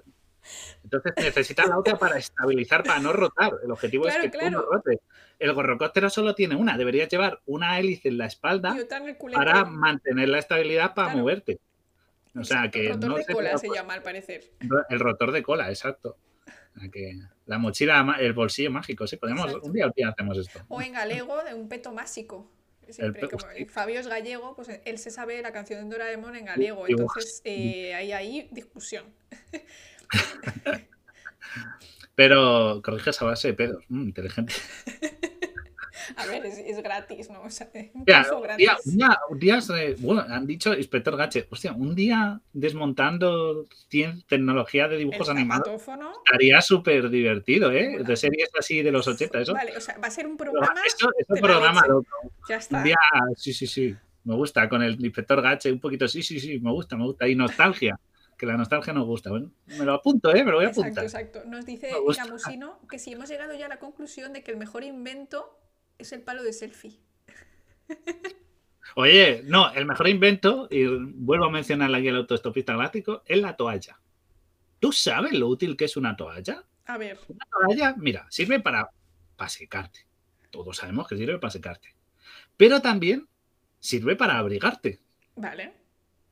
También sirve para proteger alguna parte de tu cuerpo o para hacerte vendas. Ok. También sirve para hacer señales. Bueno, ya te estás yendo un poco como... También Oye, puedo hacer señales con una cortina. Pero, pero, pero, pero sirve. Vale, seguir sirve, cumple. O sea, tiene, tiene todo eso. También sirve para protegerte la cabeza. Si hace mucho sol, Sí. lo puedes hacer un turbante. Vale, entonces cuando te dicen tres cosas para una isla, la imprenta, la, la, toalla, O sea, tú con una toalla puedes hacer un atillo y, y transportar cosas. Ojo, Sí, puedes sí, hacerte una el bolsa. típico palo, el típico palo de Calimero. Claro, lo llevas ahí. Y, ojo, si mojas una toalla, puedes usarla como arma para dar ahí azotes. Puede ser un arma para defenderte, rollo un látigo ahí, das azotes con la toalla. O sea, una toalla es muy útil, ¿no? Siempre, yo en el coche siempre llevo toallas, Vale. porque son muy útiles. Nunca, o sea, desde aquí defiendo Ok. el que se lleve toalla. Yo en el coche creo que llevamos una, una bufanda de fútbol, que puede Pues servir un poco como toalla. toalla también. Para muchas de esas cosas que has Una dicho toalla. puede servir, porque son gorditas. Las toallas, pero tienen que ser absorbentes, la toalla seca, que es lo importante. Sí, se pero esa, seca esa y se seca rápido. seca. seca y se seca.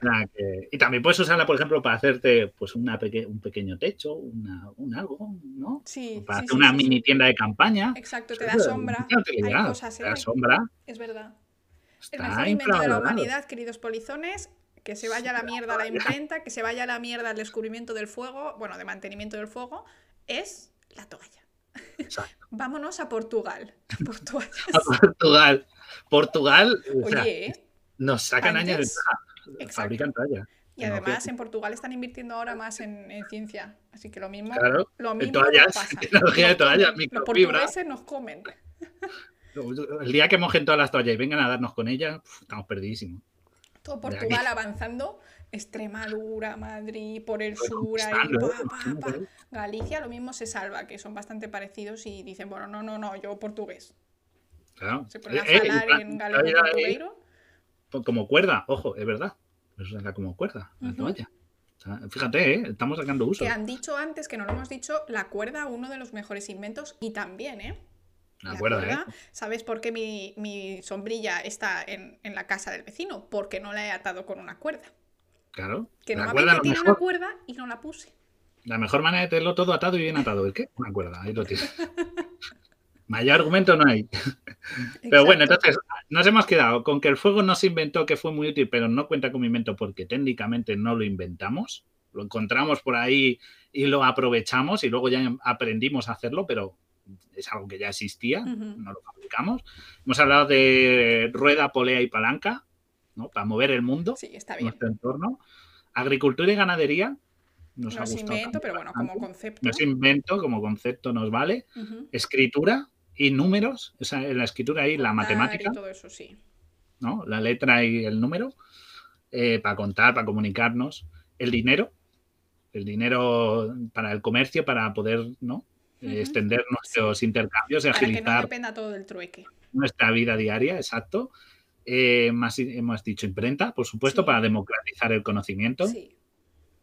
Eh, ¿Qué más? ¿Qué más? ¿Qué más hemos ¿Y dicho? revolución industrial ya? ¿O... revolución la industrialización, con Sí. dos cosas, tanto la máquina de vapor, hemos dicho, como la producción en cadena, que nos habían dicho en Twitter. Y dentro de eso, un pequeño apartado, la estandarización.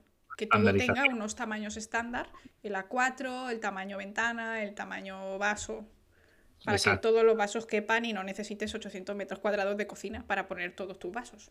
Exacto. Santo sistema internacional, Ay, Estados Unidos, te sí. estamos vigilando. Abajo con las yardas. Abajo con las yardas. Aquí en metros. ¿Qué te crees que eres? Y en candelas. Aquí se mide en candelas.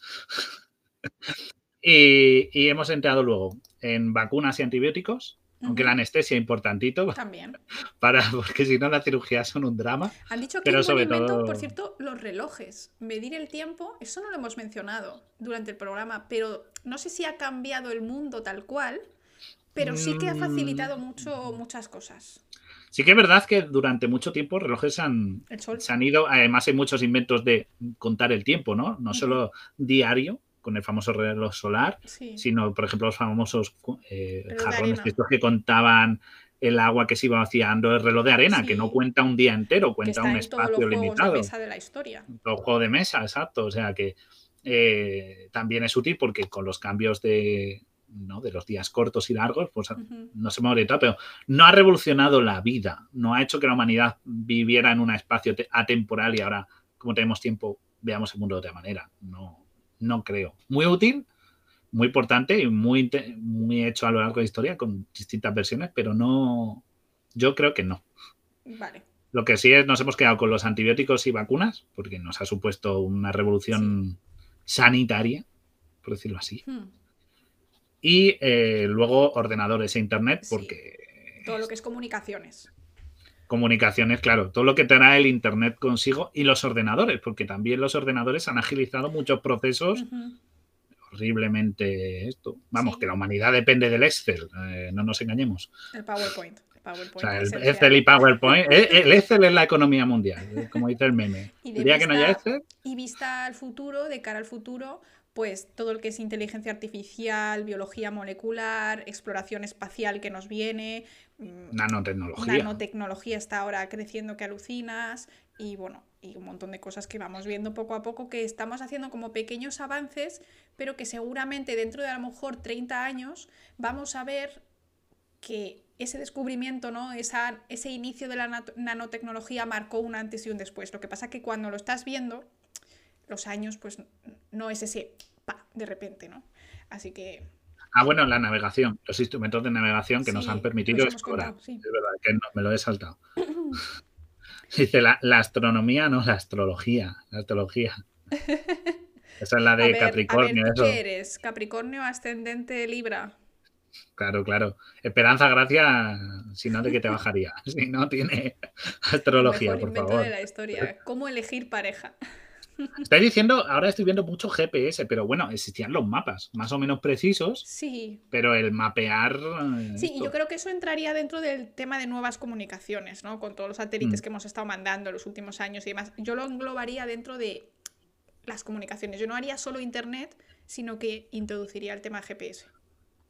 Sí, bueno, comunicaciones en general, o sea, que no haya que mandar Sí. un paquete, una carta para que esto. Sí, qué horror. Cartas para todo, imagínate. Buah, yo Claro, como tengo te un pánico a mando- las cartas. Horrible. Porque como lo único que me llegan son facturas de cosas, o sea, cada vez que llega una tú carta, imagínate, estoy, o sea, Tú imagínate, yo que estoy con revistas, cuando te mandan la revista, que antes te mandaban la muestra de la revista, te la tenías que leer, escribir los cambios a mano, devolverla, que hicieran los cambios el maquetador o tal, y que luego fuera otra vez imprenta. Ahora no, ahora la imprenta te manda uno, tú lo revisas, si tiene algún error, se lo mandas un mail, otra copia Sí. al lo maquetador, lo corrige, se lo pone, Sí. se lo pone en rojo en el PDF o lo que sea, Sí. se lo manda otra vez a la esta y en un día has hecho tres veces la corrección de la revista. O sea, es increíble el tiempo que ahorras en comunicaciones, ¿no? Sí, sí, sí. Comunicaciones asociadas a Internet, GPS, informática, todo eso, ese conjunto, nos, vamos, Nos los últimos 50 ahorrado años, Mucho tiempo y sobre todo los que somos vagos, de decir, ay, es que tengo que enviar esto. Buah, que a lo mejor tardas meses en enviar un, un paquete. Claro. Pero bueno. Están diciendo por ahí las matemáticas, o sea, eso no sería un invento. que las hemos mencionado Sí, al principio, sea pero- escritura, ¿no? Es, Que se te oye muy alto o muy bajo. No sé, pasa algo en tu micro raro. no sé, espera. No, no, no, ya está, ya está. Es que cuando, a veces cuando gritas creo que baja el volumen. O sea, ya sabes que a veces hace Se, cambios se autocorrige. Sí. Pero bueno, la matemática las hemos mencionado, que como si en creación de sistemas numéricos, o, no solo, ya no hablamos de las matemáticas con numeración árabe, sino la primera vez que se contaba, pues para llevar un- una, ¿no? una contabilización, lo que hemos dicho, de los cultivos, de la producción de algo, todo eso ya existía. Todo eso ha ayudado a crear sistemas. Luego se ha ido volviendo complejo y Sí. aplicando a otros campos, ¿no? Sí, sí. Dice, es que la escritura se inventa, no se descubre. La escritura se inventa, pero las matemáticas en muchas veces, o sea, mm, muchas cosas de las matemáticas los consi yo creo que incluso los matemáticos consideran descubrirlas, no inventarlas. O sea, es como Claro. entender el mundo. Claro, de nuevo, a los que habéis llegado un poco tarde o tal, recordamos que hemos buscado la definición de invento y es algo que se tiene que crear. Entonces, hay cosas como la agricultura per se que no es un invento, es un concepto, es una idea, o sea, no es algo definido, como decimos, el dinero, pues sí, la moneda, el sistema monetario y el papel moneda es un invento concreto, físico y definido. Pero la agricultura es un concepto más amplio. Ya incluye regadío, arado, eh, sistema de rotación de cultivos, eh, elec- elección de cultivos, es algo más amplio. Entonces, no es una cosa inventada, pero lo hemos incluido porque creo que sí que son avances tecnológicos, si lo queréis decir, que cambia la humanidad, que da un salto. Sí. Fíjate, nos dice Leonor, el retrete y saneamiento. Es un punto muy Uf. importante, ¿eh? Porque, uf, o sea, no sé si habéis viajado la, let- letrina existía, la letrina existía. Ya, pero bueno, pues cuando empezaron a, a ponerlo todo junto y no en plan, pues a donde caiga, cayó. Porque mm, cuando tienes que ir a un sitio en el que no se limpia eso así fácilmente, eso es una pesadilla. Me gusta una cosa que he visto ahora, ahora os menciono. Eh, Bueno, quizá más que el retrete, porque lo que digo, ya existía la letrina, diría el sistema de saneamiento. Sí, en O sea, general, canalización de aguas Uy, sí. sí que es sí. un es un buen invento que quizás no ha cambiado a la humanidad, no ha sido de, ah, ahora que tenemos un saneamiento, ojo, la humanidad vive en una nueva época dorada. Es uno de esos grandes inventos que pasan muy por Muy debajo, desapercibidos, totalmente. muy desapercibidos. Igual que digo, hemos dicho, guau, el internet, guau, cambió el mundo, ¿no? Sí, O, el- o la, la máquina cambió el mundo, pero el, saneamiento y el retrete no cambió el mundo. claro. Pero lo ves, y dices, "Joder, es que si esto te faltara, no, no. eso también es interesante ver cosas que si no las tuvieras dirías, uff. O el papel, ¿no? Y dices, "Joder, si no hubiera papel, el papel un inven- inventazo, no habría, fíjate, la, la, la- la imprenta no funcionaría. Es La verdad. escritura, ¿dónde? Ah, No hay papel. En piedra eh, sería horrible.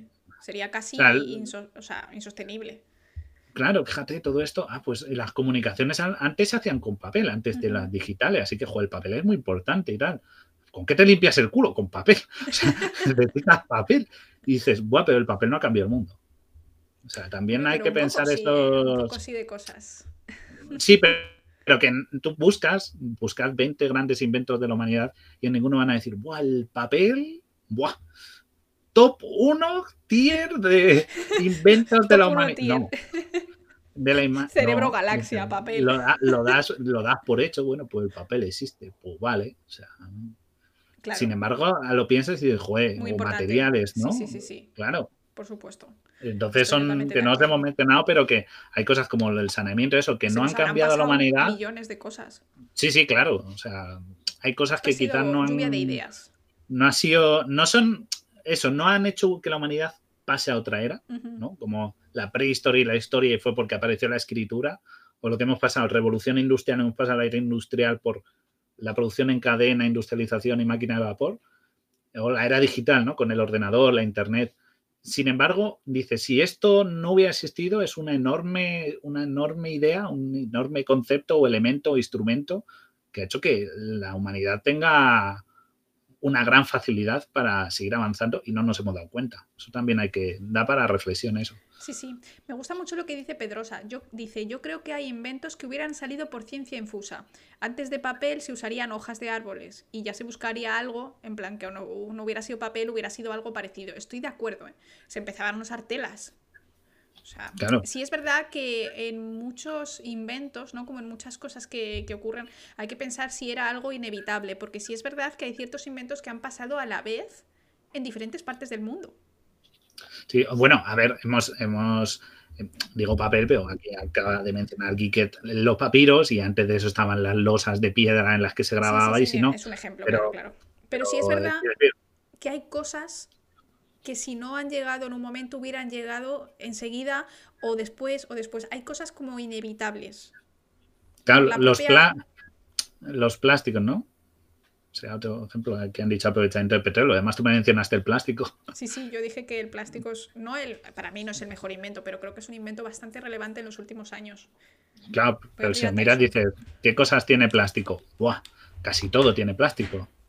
Pero el plástico no es una época en la que diga la humanidad ha cambiado de cuando no existía el plástico a cuando existía el plástico, el mundo es distinto, ha cambiado, no, es como otro material más, muy útil, muy maleable, muy práctico, que se puede hacer en colores, que se utiliza en muchos, pero el plástico sigue siendo, no es algo que hemos pasado la, la era del plástico, ¿no? es uno más, como los metales y tal, Ya, Y ahí está.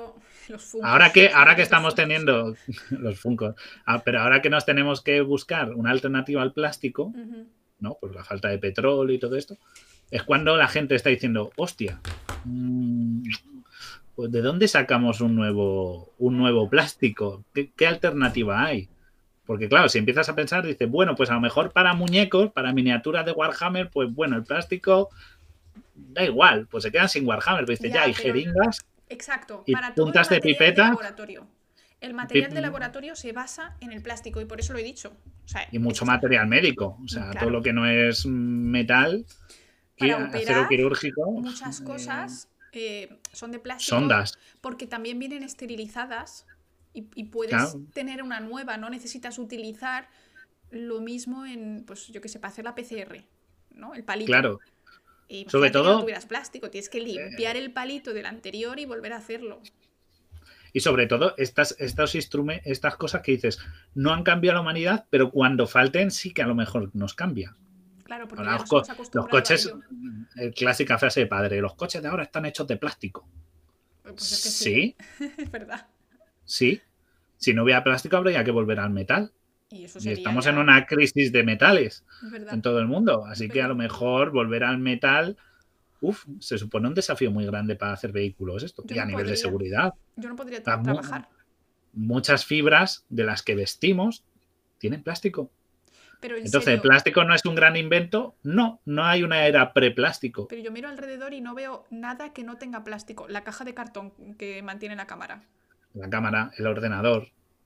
La- esto. el micro. Las gafas no, son de metal. Ah, Pero sí, el cosito este de. Bueno, las gafas, las, las mías que son de de luz pasta, azul, Gafa pasta, sí. son, son de plástico entero. Sí, sí, sí, sí. sí. Todo tiene plástico ahora. Entonces, decir, bueno, no, hemos cambi- no ha cambiado la humanidad, Los no, cables. no perceptiblemente, pero sí que es verdad que dices, cuando no haya, ¿qué hacemos? Quítate todo lo de plástico que tengas cerca. Ah, ¿no? Esos famosos documentales, ¿se puede vivir sin plástico? No. Estos que había un programa de, ¿puedes vivir sin plástico y tal? Y decía, Lo que hay que hacer es eliminar el uso de plástico innecesario, como los funcos. O sea, esa Claro. empresa nos la tiene ya, o sea, porque ya Funko. siempre uso mismo. no me Funko. pasa. Ahora te viene, nos manda un mail Fuco. ¿Quieres patrocinarnos? Sí, sí, sí, sí, sí. Sí, sí, sí, sí. Y me pongo una estantería con 17 funcos. Me Funko. Encantan los funcos, me encantan. Me encanta, maravilloso, maravilloso. Ay, Yo tengo, eh, pero son regalados, son regalados. Yo Pero- nunca he comprado, han sido regalados. Tú te compras muchas cosas raras. No, no, pero justo Funkos. Otra cosa me puedes acusar, pero Funkos son regalados. Vale, vale, bueno, ya que que estamos tengo. haciendo mucha public. esto Pero, gratis, public. Les está saliendo A, gratis. que paguen. a Funko paguen, que paga, primer avi- aviso. Funko paga. No, y sobre todo pensar en el reciclaje, más que tanto, no solo en el no consumo, Primero sino en reducir. potenciar el reciclaje Primero reducir, luego reciclar. y luego reciclar. Hay que reducir lo que no, es- Y no es reutilizar. esencial y reutilizar. Pero lo que no es esencial hay que reducirlo, hay que reducir el uso para que después podamos seguir utilizando el plástico en lo que sí es esencial. Porque contaminará todo lo que quieras, pero hay cosas que hoy en día tienen la calidad que tienen y tienen los precios que tienen y tienen, pues te puedes operar o tú puedes tener un test de PCR hecho porque hay plástico, si no, no lo hay, entonces volveríamos un montón de años atrás. Entonces Los lo guantes. mejor es intentar reducir al máximo el plástico no esencial. Claro. Por eso que es curioso, eso sería para otro, me gustaría, podríamos hacer otro programa que fueron inventos clave, pero que, nadie que nadie los valora. Saneamiento, papel, plástico, Hombre, cosas que papel hayamos visto. valora, ¿eh? Sí, pero no como cosas que hayan cambiado la historia. Bueno, yo creo que si lo piensas es así. Si lo piensas, sí, pero no es como, digamos, no las es gafas, como año clave las gafas. en el que la, en el El que la anestesia, por ejemplo, la anestesia. Sí. Dice, pues la anestesia no es algo que revolucionara la medicina, que hiciéramos como los antibióticos a las vacunas, pero hay que pensar cómo se operaba antes. O sea, Meto ¿Sabes? cuchillo, saco tripa. el clásico de las pelis de Clint Eastwood en el oeste, me voy a pillar un pedo enorme de whisky y ya, doctor, corte lo que tenga que cortar. Sí, sí, sí. Mm, o sea, cosas, inventos muy importantes, pero in- no bidet. invisibles, Están diciendo pero que no se ¿eh? valoran. Varias personas en el, en el chat están ¿qué- diciendo qué bidet. pasa con el bidet? Fíjate ¿Qué que pasa cuando con llegó, ello? Cuando llegó el COVID, es que el bidet está muy bien, ¿eh? O sea, yo lo he redescubierto cuando he vuelto a España. O, sea, o sea, ahora os considero a todos los demás culos sucios. si no usas Ojito. bidet, eres culo Oje- sucio. Bueno, oje- ojete. ojete. Ojito no, ojete. Hostia. Haz un badunts, que se lo, me lo he ganado. Espera, este me lo he espera, ganado. espera, sí. Venga. Ahí lo tienes, ahí lo tienes. El bidet, eh, para los que no sabéis, es como es la otra cosa que hay en el baño que no es el, el váter, que es para ropa. y, y- y echarse agua, o sea, limpiarse con agua. Es como el, el super váter de los japoneses, pero está separado. ¿Vale? Exacto. Pero fíjate la curiosidad, y es que cuando eh, estábamos en pandemia y de repente se, se empezaron a acabar todos los papeles higiénicos de la humanidad, la gente empezó a acaparar papel higiénico sin más, mi amigo italiano Giuseppe dijo, pero es que esto no pasaría en este país si tuvieran bidets y util- utilizasen bidets y dijo, estos cavernícolas sin bidet. Ojo, me gusta que Laura lo ha estado traduciendo el italiano porque ha estado todo el rato de su amigo Giuseppe y está hablando así. Canceladita por los italianos. Estoy haciendo el símbolo con la mano, sabéis exactamente a cuál nos referimos. Exacto, está hablando. Giuseppe habla siempre así porque es italiano. Entonces, Giuseppe, un abrazo, que no te conozco, pero un abrazo. No creo que nos escuche porque no sabe español, pero, pero bueno. Es, es- es verdad, billetistas con triángulos sucios, ¿eh? Billetistas con triángulos sucios, ¿eh? Ay, por Dios. Pues, pues, pues sí, no, pero cosas así, es verdad, que hay muchas cosas que no piensas y dices, bueno, ahí está, Y y luego dices, Hablando de bidet, así una cosa rápida, he visto en un montón de casas que están así haciendo reforma que tienen un baño chiquitito porque ahora pues obviamente con los metros cuadrados que te permite el alquiler o comprarte la casa no te da para un baño grande con bidet.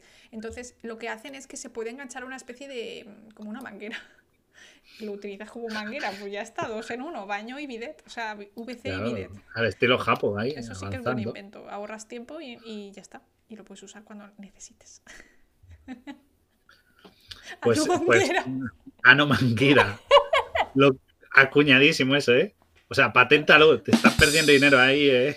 Paco, estás perdiendo pasta. Uy, soy Acuña la, la Manguera. Soy con el botón de los, de los chistes malos, tengo como el, ya sabéis, el botón típico rojo, el botón rojo de apretar, pues no puedo parar de apretarlo. Giuseppe siempre tiene monedas preparadas en la mano.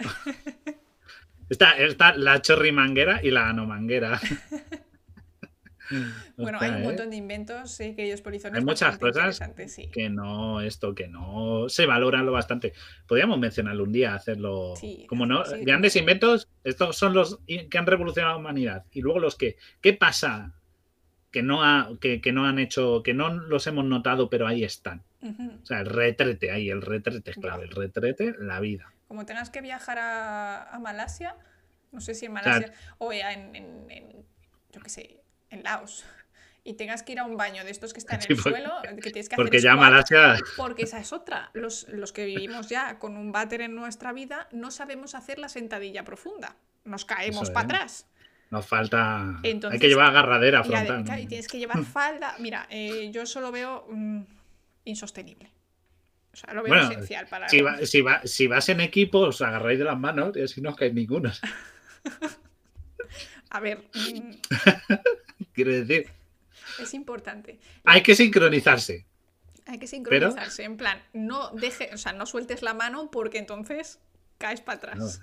La batamanta, importante. La batamanta es la hostia. Yo ayer me he hecho una siesta en batamanta. La A mí me encanta la bata. No tengo batamanta, pero tengo bata y voy siempre en Es, bata. es que la batamanta tiene la ventaja táctica de que al tener manga estás arropado, metes el brazo por la manga sin desarroparte y coges el mando de la tele Exacto. Ah, o el móvil. Ahí está la clave. No te tienes que desarropar para cogerlo y pierdes la- el microclima de debajo de la manta. No, no. Usas la, la manga y Claro. ahí picas. No, no, es un bien. inventazo. A mí todo 10 que de 10. sea ir como, como la Loli en casa, o sea, lo más retapado y tapado, yo feliz.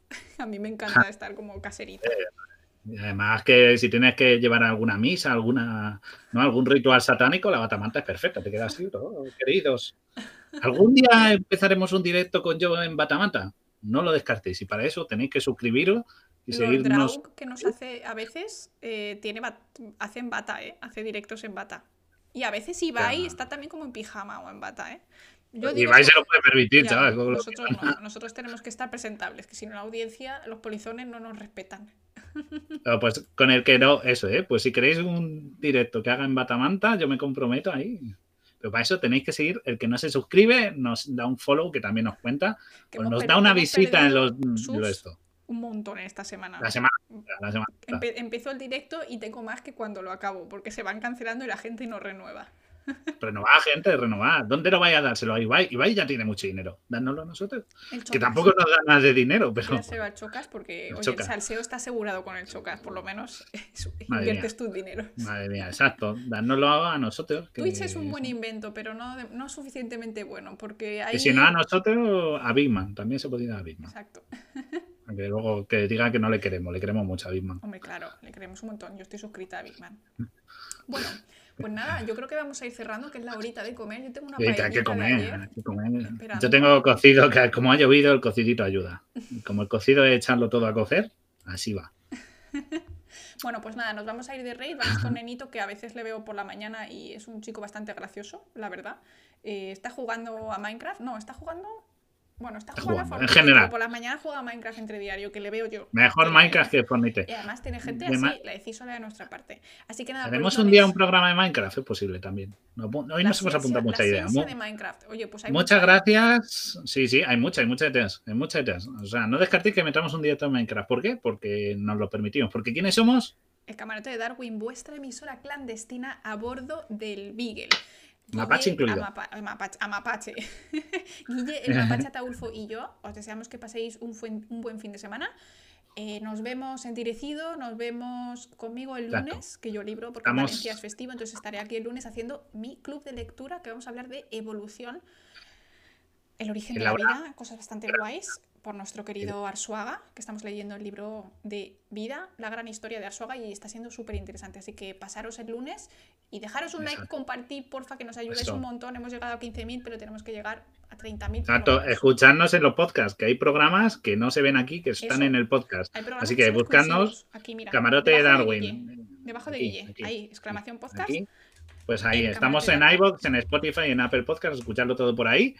Eh, muchas gracias por las 15.000 y por estos 500 días, Os que serán 1.000 y serán 30.000, y los que venís al directo también. Y eh, a ver si graba Laura lo suyo para que os podamos dar un regalo, porque también nos tenemos Estoy preparado un regalo que tengo un dolor de cabeza cuando, ahora. cuando no se le pase la ceguera.